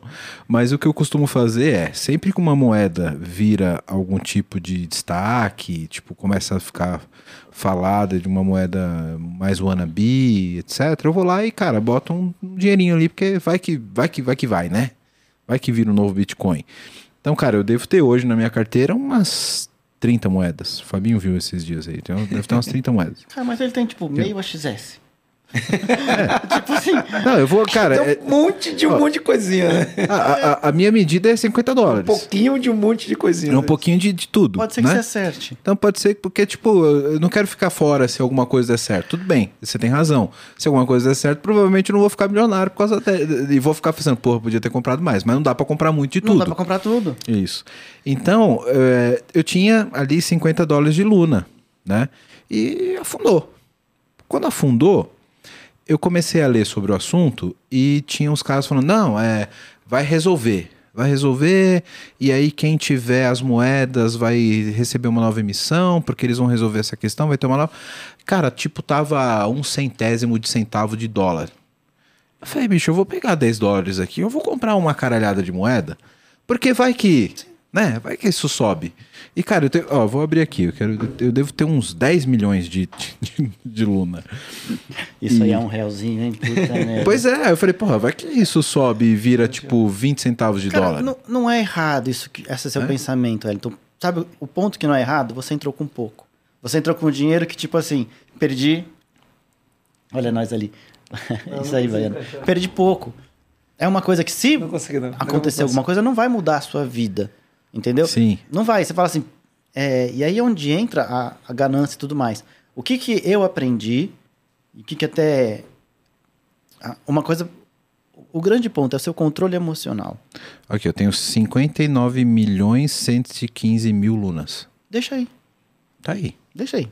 Que é o Luna Classic, né? Dinheiro perdido. Aí, perdido, não, não vou vender, É, por, também né? Perdido, esquece. Não... Aí tem o novo, que eu tenho 95 centavos de Luna nova, que é o Terra Nova, né? E, olha só que curioso, o Terra Classic, que eu comprei 10 dólares, che- chegou a valer 50 e tá 10 dólares de novo. Estabilizou. Quando eu recebi o equivalente no Luna novo, eu recebi também 10 dólares, equivalente, tá valendo um dólar. Ou seja, a antiga está, está estável, né? Os mesmos 10 dólares continuam lá. E a nova colapsou. E tá valendo 10% do que eu recebi de, de emissão. Cara, mas é uma coisa eu, assim. Eu acompanhei realmente esse novo. Você que foi uma Criaram do nada, de... entendeu? É. de- criaram do nada. Tipo, criaram do nada. É igualzinho aconteceu o, o Bitcoin Cash. Você Ah, acompanhou isso? Não sei isso se você acompanhei. sabe Não, o que, que aconteceu. O Bitcoin tinha um formato. E aí teve um dos caras que era até o Bitcoin Jesus, Roger Federer, é uma coisa assim. Que aí o cara inventou o Bitcoin Cash, que era para ser o Bitcoin verdade. Então, a sua paridade, o que você, eles clonaram a rede do Bitcoin, você tinha a mesma quantidade em Bitcoin Cash. A Só partir daquele momento. Entendeu? Ah, mas você está criando dinheiro, né, velho? É, mas é o o que aconteceu. Eles criaram. E durante um, um determinado momento ele teve um valor, até chegou a, a subir um pouco mais. Mas imagina que o que você tinha, de repente, você tinha o dobro num outro lugar que estava ali. Criaram isso do nada. Só que o que, que aconteceu? Se as pessoas tivessem todo mundo partido para aquela rede, ok, Tinha dado certo. tinha dado certo. Mas não foi. Mas não foi. Então aquilo lá não vale nada para as pessoas. E a tendência é. Sim, é porque, cara, afundar. não se cria riqueza desse jeito. De tipo, ah, agora eu dupliquei e beleza. É, não, até que estabilizou num bom preço Eu até. não tenho né? nem ideia, cara. Eu sei que eu cheguei, na hora que duplicou, Cash, eu fui ali, eu peguei e no outro dia eu vendi. Imediatamente. Foi, pô, devia ter esperado uma semana para vender. Mas você já imagina que todo mundo ia migrar para outro. É, eu não lembro 100 dólares, não sei, mas estabilizou num preço até interessante. Mas é, você falou assim, criou dinheiro, não é que criou dinheiro, eles criaram um novo blockchain. Cara, do nada. É, é. Assim, tem um Não, mas- blockchain. Mas você cria um valor, concorda? Porque- Não, mas todo blockchain, todo, todo, toda cripto tem um blockchain associado. Assim, não é tão do nada. Tem um blockchain, tem uma rede, um propósito. Que o cara foi meio ego, na real, né? Um negócio meio de, sei lá. Não, a, a, peraí, de- deixa eu entender. Porque beleza, você criou um, um novo blockchain, etc. Não, não criou nesse caso, né? Ele só Clonou. É, na Clonou. verdade, ele fez um fork do Bitcoin. Isso. Beleza. Fez um fork, como a gente faz nome. fork lá de código e tudo. Sim. Fez um fork. O código do Bit- do Bitcoin é público. Ele fez um fork, né? E criou uma nova rede baseada no próprio Bitcoin. Aí chamou Bitcoin Cash e disse, não, esse que é o verdadeiro. Não, até aí beleza, mas o, o problema é você, se uma você tem uma coisas. quantidade X de Bitcoin, você passa a ter dessa, Uhum. dessa outra moeda, você está distribuindo um valor que não existe. Porque você, você pagou para aquele Bitcoin que você tem. Se eu te dou aqui simplesmente porque você tinha antes, agora você tem essa moeda, é tipo eu criar, agora criei uma nova moeda. Se você tem 10 mil reais, agora você tem os 10 mil reais dessa outra moeda. Cara, é eu tirar a. É, Entendeu? É, é eu pegar a Anitta e fazer um clone da Anitta e falar que essa é a Anitta. É, tipo exato, assim, né? sabe? E olha uma coisa bem interessante pra caramba que eu tava assistindo agora do, do Homem na Lua, Man on the Moon, que é o Andy Kaufman. Não sei se vocês conhecem um pouco isso e tal. Era um, um comediante, tipo, antigo dos anos 80 e tal. Quem interpretou ele no filme foi o Jim Carrey. Só que, cara, é absurdo, porque o Jim Carrey não gravou o filme. O Jim Carrey se transformou no personagem e ele era o tempo todo o Andy Kaufman. Durante o roteiro, durante a gravação, durante a coisa. durante os intervalos. Durante tudo. Aí eu falo assim, cara, o diretor, tipo, Danny DeVito, o diretor foda lá. Cara, por favor, eu só preciso falar com o Jim Carrey. Quem é esse cara? Eu não conheço. Ele é um bosta que tenta me imitar e tal, tal, tal, tal, tal. E o engraçado é que o Andy Kaufman fazia um outro personagem, que era Tony alguma coisa, que era todo bravo, todo puto, que na verdade às vezes era ele e às vezes era um parceiro dele. E esse cara morreu e o outro continuou fazendo show, cara. Então, é a mesma coisa. Você pegou um cara, clonou, aí você tem o, o falso, que você não você fica meio que confuso. Qual que é o verdadeiro, qual que é o real, qual que tem valor. Mas um determinado momento vai se sobressair o que é válido, entendeu? Aquela coisa do Homem-Aranha que tá apontando pro outro É. assim. Sim. Tipo, quem que é o verdadeiro em cima disso? Aí as pessoas vão escolher. Se as pessoas tivessem escolhido que o Bitcoin oficial era Bitcoin Cash, Cash teria dado certo. teria dado certo. Eles tinham as alegações, né? eu não lembro na época agora, de... Eu, eu lembro que é, prometiam velocidade, né, no, no Bitcoin Cash. Aumentaram o tamanho do bloco, né? né? É, algumas coisas, eles, eles, sim, eles mexeram alguma coisa. Eles fizeram fork e mexeram algumas coisas. Não é só um, um clone exato, né? Eles tinham é, algumas ideias realmente é, reais ali, né? Tipo assim, ah, vai ser mais rápido, a transação, confirmação do bloco, tal, uma série, eu não lembro agora realmente, mas tinha um apelo. Cara. Só que é meio que você falou, é meio que, pô, isso já tem, né? Assim, você podia, podia. Por exemplo, é que nem a Light, né? Light também é. Quero falar com você agora que ainda não conhece a Clever. Clever é uma empresa que já tem mais de 3 milhões de usuários em 30 países com 30 idiomas diferentes, que tem trazido soluções em blockchain, criptomoedas e ativos digitais. O objetivo da Clever é te dar liberdade financeira para operar nesse mercado de cripto.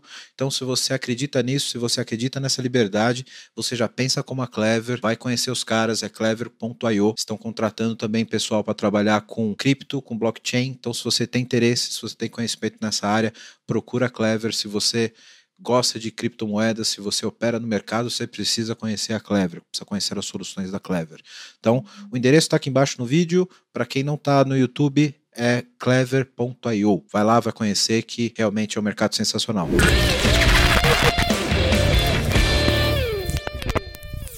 Uma coisa que eu queria que a gente explicasse melhor para os nossos ouvintes é que teve um evento grande sobre a rede do Ethereum esse ano, né? Que eles chamaram de Merge, né? E que teve até ali um o que eles chamaram de fork, que é o Ethereum POS e o POW, né?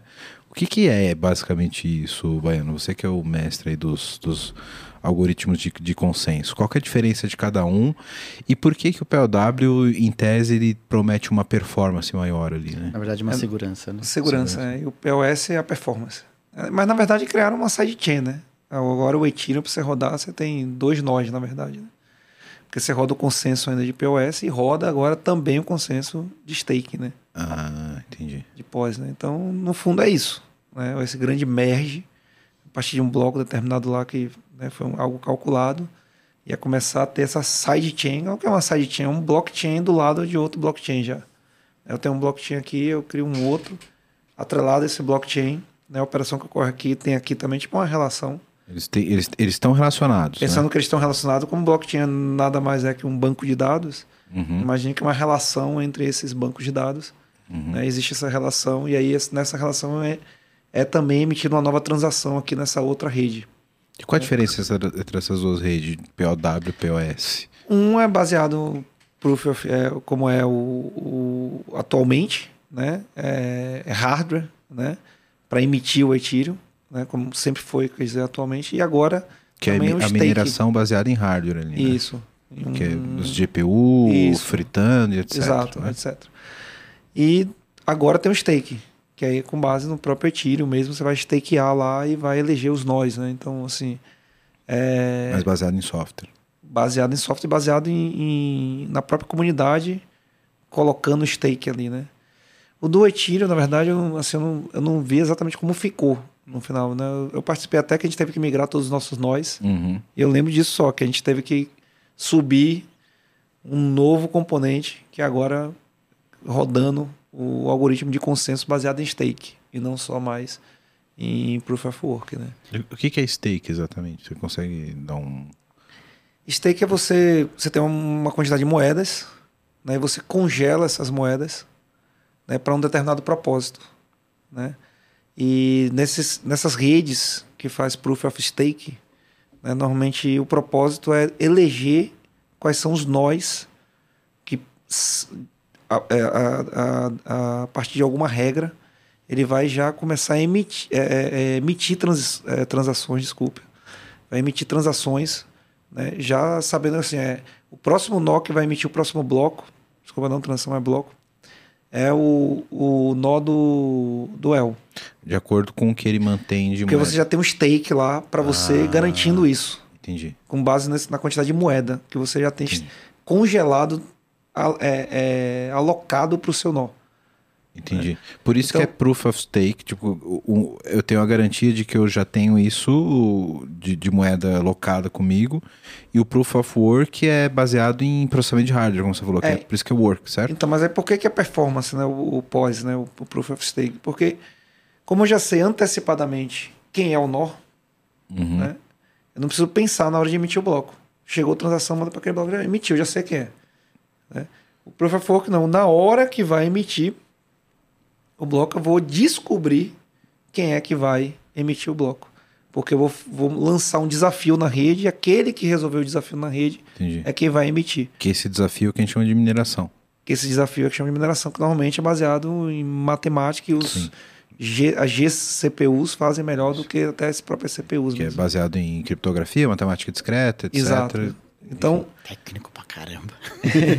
então o que acontece? Ne- Nesse momento, é, o, o, o Proof of Work se torna mais seguro, como ele colocou, mais seguro, né? porque você tem, você tem uma certa garantia realmente. Né? E o Proof of Stake ele é mais performático, né? porque Sim. você já sabe quem vai emitir. Então você só manda para lá, acabou. Né? Você não precisa ficar pensando quem é que vai, não vai ficar pensando no bom sentido, não vou precisar ficar resolvendo quem é que vai emitir o próximo bloco. Eu já sei quem é que vai emitir. É o nó do El, manda para ele, pum, emite. Né? A Clever Chain é assim, por exemplo, é Proof of Stake. Como que é essa rotação? Como que sabe o, qual é o próximo nó que vai emitir? É, eu posso falar até mais do, do- da Clever Chain, né? Porque o do, do Ethereum, eu, eu, de verdade não me aprofundei lá em como tá realmente essa parte do stake lá do Ethereum. Né? Embora seja um. Gosto bastante do Ethereum, nada contra. Não, mas o eu- conceito de stake é o mesmo, né? Não- não- Algumas redes usam diferente de outras. Né? Tem redes que são diferentes de outras. Por exemplo, é, na Clever Chain existe uma, uma rotação, por exemplo. Né? Senta numa fila. Você entra numa fila. Né? E há uma garantia de sempre ter uma quantidade, metade sempre fa- fazendo parte daquele. do core, vamos chamar assim. E essa fila ela vai andando. né? No core, na verdade, é assim. Você tem uma garantia de que tem sempre uma certa quantidade de nós que vai atender. E essa fila sempre vai saindo um, entrando no outro a cada época. Por exemplo, a assim, a cada época tem as épocas, né, tem um bloco, mas a cada época é elegido novos é, validadores da rede, que são as pessoas que vão emitir bloco. Você explicou Então- uma vez um episódio aqui que foi uma coisa que, que eu não conhecia, que explodiu minha cabeça, que eu quero ressaltar aqui de novo, que muita gente não pode não ter ouvido o episódio e também vai, vai entender melhor isso. Quem minera também está comprometido com a rede em fazer validação da transação, né, Baiano? Sim. Então não é simplesmente o cara que está lá minerando só para ganhar as moedinhas e no sentido mais oportunista da coisa, certo? O cara tem que fazer parte da rede, validar a transação, tem que fazer parte da chain para ter oportunidade de tanto no Proof of Stake, stake quanto Proof of Work, no Proof of Work resol- é, receber o desafio, né, para poder resolver matematicamente e no Proof of Stake ter esse esse esse esse, round robin, digamos assim, né? Então existe uma fila, né? E todo mundo que já está eleito, na verdade, já, ou seja, já houve uma delegação de KLV em cima daqueles nós, né? Ele está eleito para ser um validador. Existe uma verificação de hardware também, porque o cara podia só simplesmente fazer tudo no nível de blockchain, não ter hardware de fato só para ganhar né, cripto. Então existe uma veri- verificação pelo próprio nó também. Ah, existe realmente, existe hardware para poder fazer né, a validação. Daí ele, a partir dessa eleição, ele entra numa fila. Né? E aí nessa fila, randomicamente, é é trocado de época em época, de ciclo em ciclo. Que eu não me lembro se é 6 horas, 4 horas, tem, tem uma quantidade de horas. Ele vai, ele vai trocando essa época, vai para nova época. E assim todos têm a chance de participar do blockchain, né? com Proof of Stake. Né? Que já- você já tem uma garantia de performance, como eu comentei. Porque eu já sei quais são os nós que vão emitir o próximo bloco. Eu já sei qual é. Agora é a vez do seu bloco, do seu nó. Agora é a vez do seu nó. Agora é a vez do seu nó. Daí existe a cada momento, né, a cada round, né, é, já sabe que é aquele nó que é a, é a vez dele de Cara, emitir e bloco. O nó que ganhou, ele vai pro fim da fila? E aí ele ganhou, emitiu, ele volta pro fim da fila. Tá. E assim vai, ele vai se aí vai, né?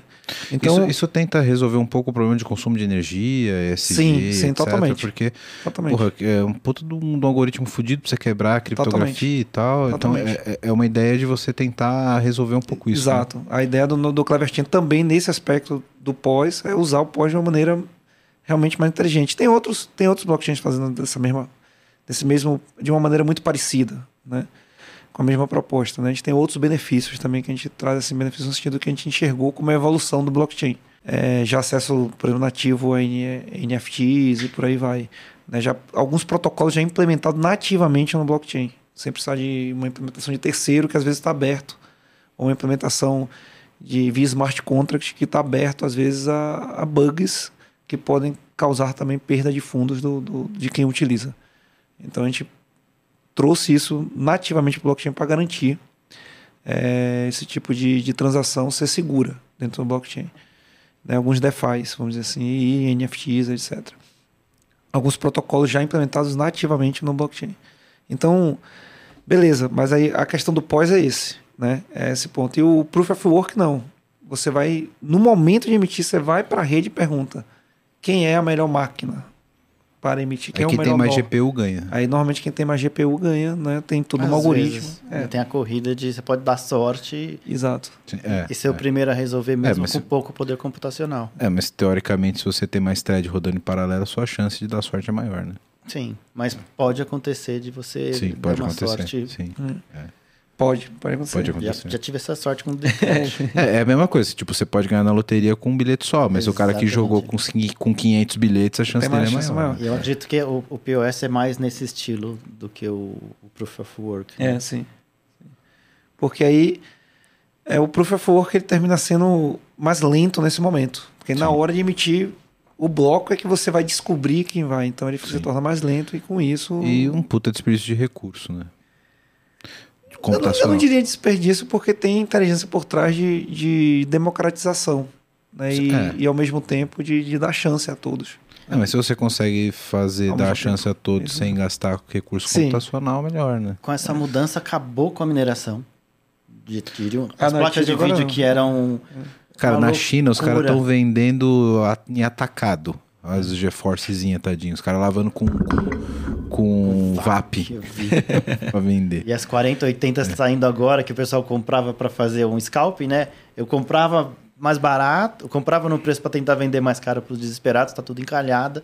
A pessoa comprou e não consegue nem devolver e nem vender, porque agora tá indo pros gamers, que para quem É. foi aquele Pra- pra propósito, que- né? é, exato. Que era o propósito. Era o E os propósito mineradores tudo desesperado, não sabendo o que fazer com aquela placa. Muitos nem tiveram retorno do que investiram no equipamento. É complicado. Para a gente partir já pro, pro finalmente aqui, eu queria trazer um ponto que está sendo muito comentado ultimamente no, no mercado brasileiro, principalmente por causa de um banco roxinho que faz aquisições de, de, de Bitcoin agora. Eu queria ouvir o conselho de vocês e a visão técnica de vocês a respeito disso, se isso é de fato Bitcoin ou não. Muitos, muitas institu- instituições financeiras no Brasil estão oferecendo bitcoins para os seus clientes, mas sem a possibilidade de você levar isso para a tua própria carteira. Se você tem lá a tua Clever Safe, você não consegue pegar o Bitcoin do, do banco roxinho e colocar na sua Clever Safe. E você não consegue pagar nada em Bitcoin. E não consegue pagar nada em Bitcoin. Ou seja, você tem o Bitcoin e você não consegue usar o teu Bitcoin.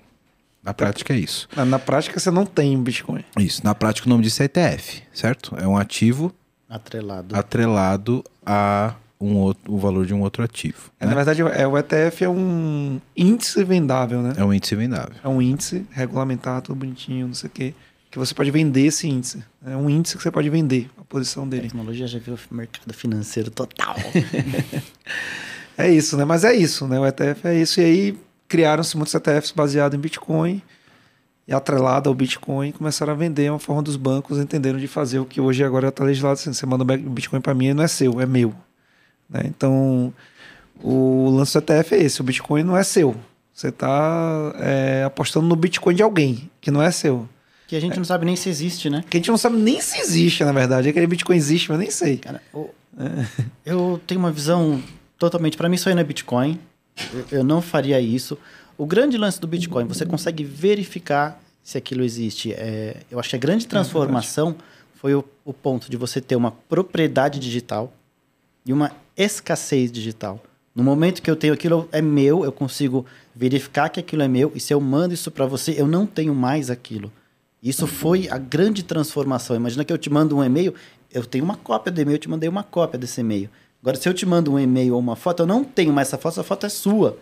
Entendeu? Sim, sim. Isso é o que o Bitcoin fez, dá propriedade. No momento que a gente está comprando uma criptomoeda, você tem que primeiro criar a sua carteira numa é, Clever Wallet Clever Clever Wallet, ou isso mesmo. nessa nova, ou existe outras opções também, eu vou falar aqui Wallet. como Exodus, Coinomi, que você vai criar suas 12 palavras-chave e criar a sua conta, que você tem o seu endereço, que a, a responsabilidade, a propriedade é sua, não vai ter para quem você ligar, não vai ter para quem você reclamar nem chorar. Toma cuidado, que se alguém pegar essas palavras, eles vão roubar os seus fundos. Beleza, você tem o seu endereço. Aí você vai comprar o Bitcoin numa corretora. Como existem diversas corretoras que você vai depositar o real e comprou o Bitcoin ali. Como que eu sei se aquilo é um Bitcoin? No momento que eu comprei, eu tenho que ter possibilidade de sacar isso para minha carteira. Eu vou verificar nessa blockchain que é pública, que é o registro de todas as transações. Opa, o endereço da minha carteira existe aqui. Realmente eu comprei, eu saquei para minha carteira. É seu. Dentro disso ninguém vai tomar. Não estou falando de valor, que você vai ter 5 Bitcoin, um Bitcoin, meio Bitcoin, vai ser seu eternamente no momento que você é dono da chave desse Bitcoin É o registro da o transação registro que você da guarda. transação. Então, no momento que você compra num banco e você não pode sacar, e você não tem como verificar na blockchain, que tem diversos serviços que você pode entrar lá e consultar o histórico, é, para mim aquilo, você não tem propriedade daquilo. O mesmo assim, eu comprei o dinheiro numa casa de câmbio e deixei o dinheiro lá. E se eu chegar amanhã lá e a casa de câmbio falou, "Não- tiver mais lá, É. quem garante que esse dinheiro é seu? É, Então, Então, é- a é, recomendação que eu dou é essa, né? Eu acho que é, é, é bom as pessoas per- perceberem se elas estão comprando de fato um índice. Na verdade, é bom entender o que, que é um índice e o que, que é uma moeda, né? A tecnologia virou Isso, podcast exato. financeiro. Porque, porque no, no, no fundo, cara, é, se é, porque se você entender o que é isso, você vai conseguir perceber a diferença. Eu acho que é um dilema difícil porque estão tentando trazer os criptoativos para o público mais abrangente. Uhum. E, porra, você dá o endereço de uma carteira para Dona Maria e fala deposita o Bitcoin aqui, não tá fácil ainda. Ainda não. Aí não tá fácil, né? Então ainda é um mercado técnico restrito para quem tem algum conhecimento técnico, né, Baiano? É, então, a gente, a gente tem. é, a gente incubou, né? A gente. Na verdade, o que aconteceu com a Clever, né? Tem muita gente até que conhece a Clever só como exchange, porque a Clever IO, você abre lá é exchange. Mas na verdade a era Clever. Fiquei é, impressionado com tudo que tem. não, mas a Clever na lance. verdade é um ecossistema, né? A gente tem um blockchain, na verdade o ideal é em clever.finance, né? Uhum. Que lá você vai ver lá tem um blockchain Né? E a gente, na verdade, a gente incubou vários projetos, nossos mesmo, que a gente mesmo financiou. Esse é público, né? então posso falar, a gente investiu no último ano, é, nesse último Bearish Market, cerca de 15 milhões de dólares né? em todos esses projetos, né? que a gente reinvestiu de fruto de revenue que a gente mesmo teve. Né? É, esse é dado público, então não tem problema nenhum abrir aqui. É uma boa grana e tem muito projeto lá. Né? Então tem um projeto que eu acredito que pode ajudar nisso, que a gente chama Custody, que é um Custody com K de Clever. A ideia, de, a ideia já tem praticamente tudo pronto, né? Já tem realmente tudo pronto, só falta ir para o mercado realmente, né? É, a gente cubou esse projeto lá, né? E a ideia é assim, você tem uma carteira, né? Porque a ideia é para esse pessoal que, assim, para quem consegue ir lá, pegar as 12 palavras, o ideal é, eu concordo plenamente, é ele falou aqui, cara, use uma wallet. Não use, tanto que eu nem liguei, cara, Clever Wallet qualquer wallet. Não, Sim. whatever wallet. A Clever mas, é facinho, eu baixei. é, mas use, use uma wallet. Mas use uma wallet. Não deixe seus ativos na mão de terceiros. Né? Tenha ele com você. É como você está na sua carteira. Né? E a ideia do custody é você ter uma carteira dessa. Só que essa parte toda de 12 palavras, de backup, de não sei o que, está facilitado. A ideia do, do custody é assim, é a infraestrutura de wallet na nuvem, de maneira segura. Nem a gente, isso é bem interessante, a gente criou algo que assim, nem a gente que criou, a gente não tem acesso à wallet. Você criar lá uma wallet no ah, e é, acessa aí meu, minha wallet. Não, a gente não acessa, a gente não tem acesso. Né? Porque a gente criou uma, um software caixa preta, que a ideia, na verdade, é até rodar dentro de um hardware também, que o próprio hardware faça a, a, a questão de ingestão da, da private key e só fique ali mesmo, né? Você tipo uma cold wallet que na hora que você precisa ele conecta a internet, verdade é uma cold conectada, é uma hot, né? Conectada, na, na- mas em hardware. Mas mesmo sem ter o hardware, a gente fez em, em camada de software. A ideia foi essa, a gente pegou o que se faz no hardware, simulou isso num software. Então ninguém tem acesso, né? Se você perder sua senha tem como você recuperar ela através de um mecanismo de e-mail que você cadastrou, algum mecanismo de, de interação que você cadastrou para você conseguir recuperar sua senha. Mas o único jeito de você acessar os ativos que estão lá é com essa senha. Nem a gente que está lá administrando a infraestrutura do custody, a gente consegue acessar é, os ativos que estão ali dentro. Ou seja, uma wallet na nuvem. Essa é a ideia, em vez de a wallet estar no meu Vocês dispositivo. fizeram um cofre para guardar Exato. a carteira das pessoas. Exato. E você não tem acesso à carteira, a pessoa consegue pegar. Você guardou a senha dela ali, você não sabe qual que é a senha, mas ela consegue recuperar o que ela Isso, guardou. isso. Legal. E se preciso for, a gente, a gente é, Então- é, quer fazer certificação disso, a gente quer mostrar para todo mundo que é isso mesmo. Que é isso que a gente fez, a gente já passou por vários Legal. testes e tudo, porque facilita esse usuário. Tipo, facilita meu pai, Tem minha como ela mãe. ligar para alguém e Sim, falar: recupera minha conta, por favor, e você consegue devolver É. sem ter o acesso de criar uma nova. É a própria pessoa que tem que resgatar. res- resgatar, através de um e-mail, um SMS e tal. Para ela refazer a senha, mas nem a gente consegue. Tipo assim, sem Tá. essa senha, nada feito.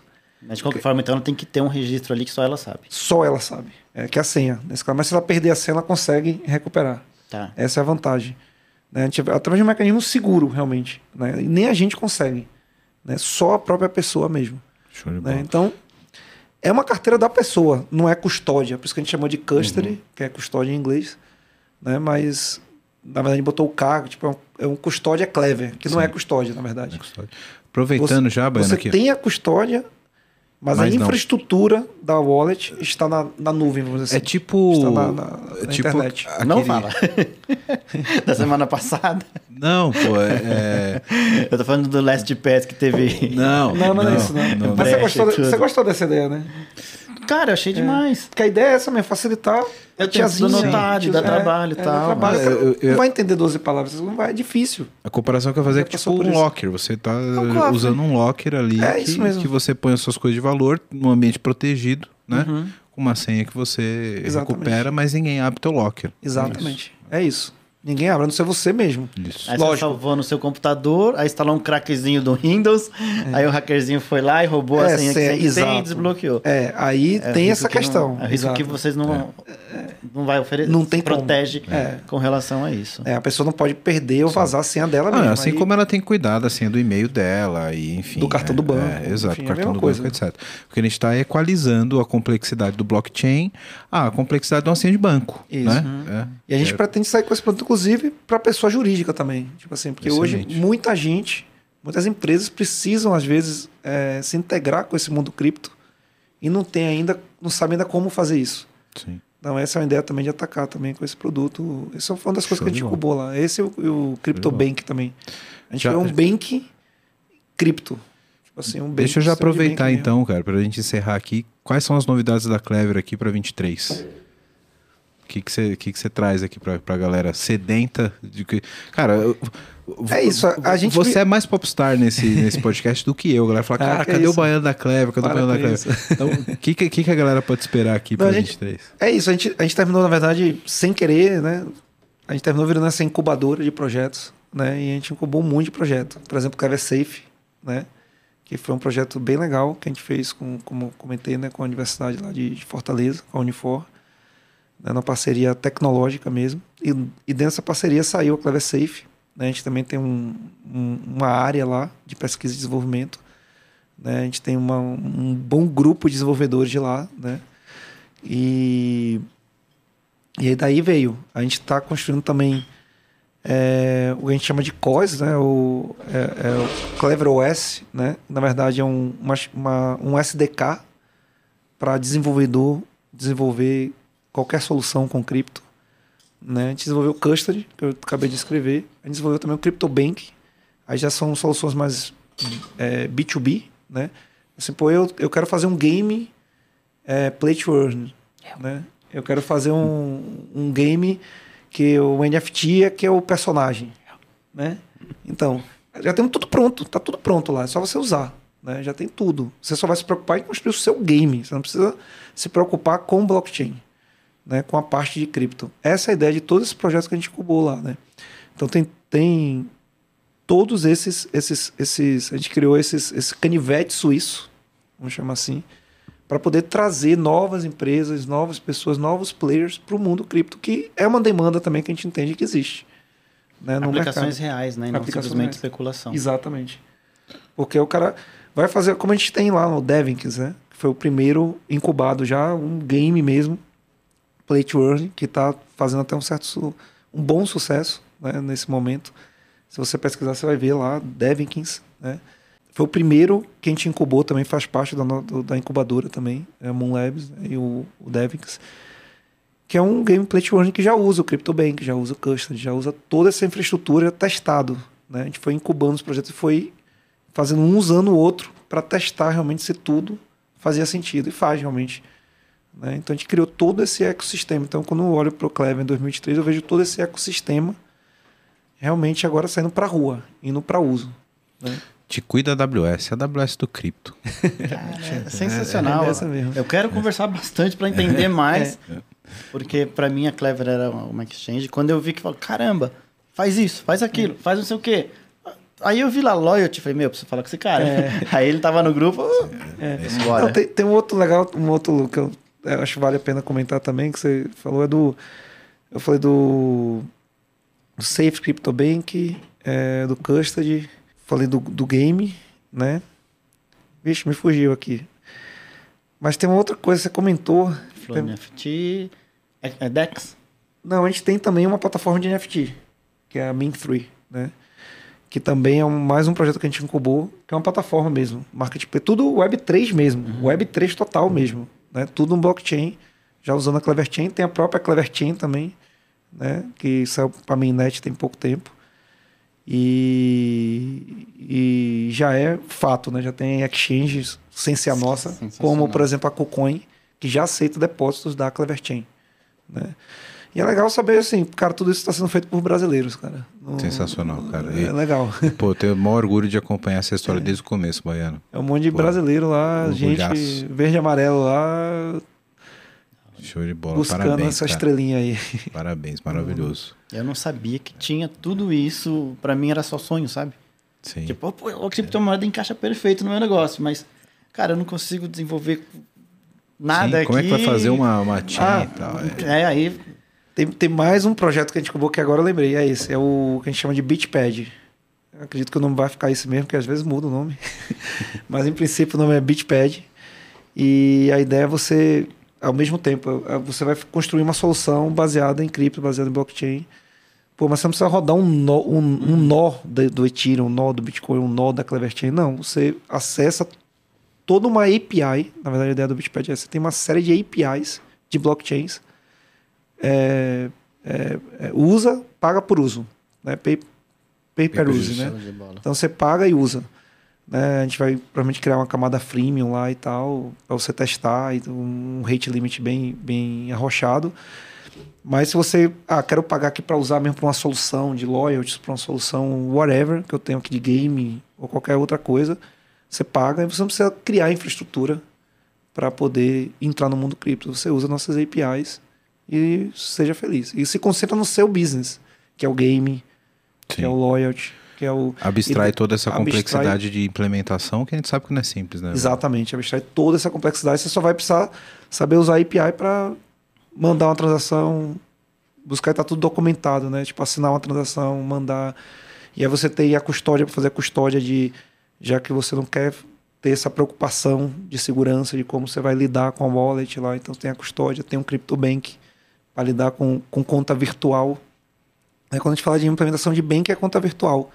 Né? E que às vezes é interessante, dependendo da sua solução, é, eu tenho um game lá, eu vou transferir ativo de um user por outro. Não precisa eu estar transferindo esse Uhum. ativo o tempo todo no blockchain, porque isso pode se tornar inviável sob o aspecto Você só registra na hora que precisar. exato. Mas eu posso fazer tudo isso no, no banking. É a Lightning quase né? que tá ali. Exatamente. Eu posso fazer isso no banking.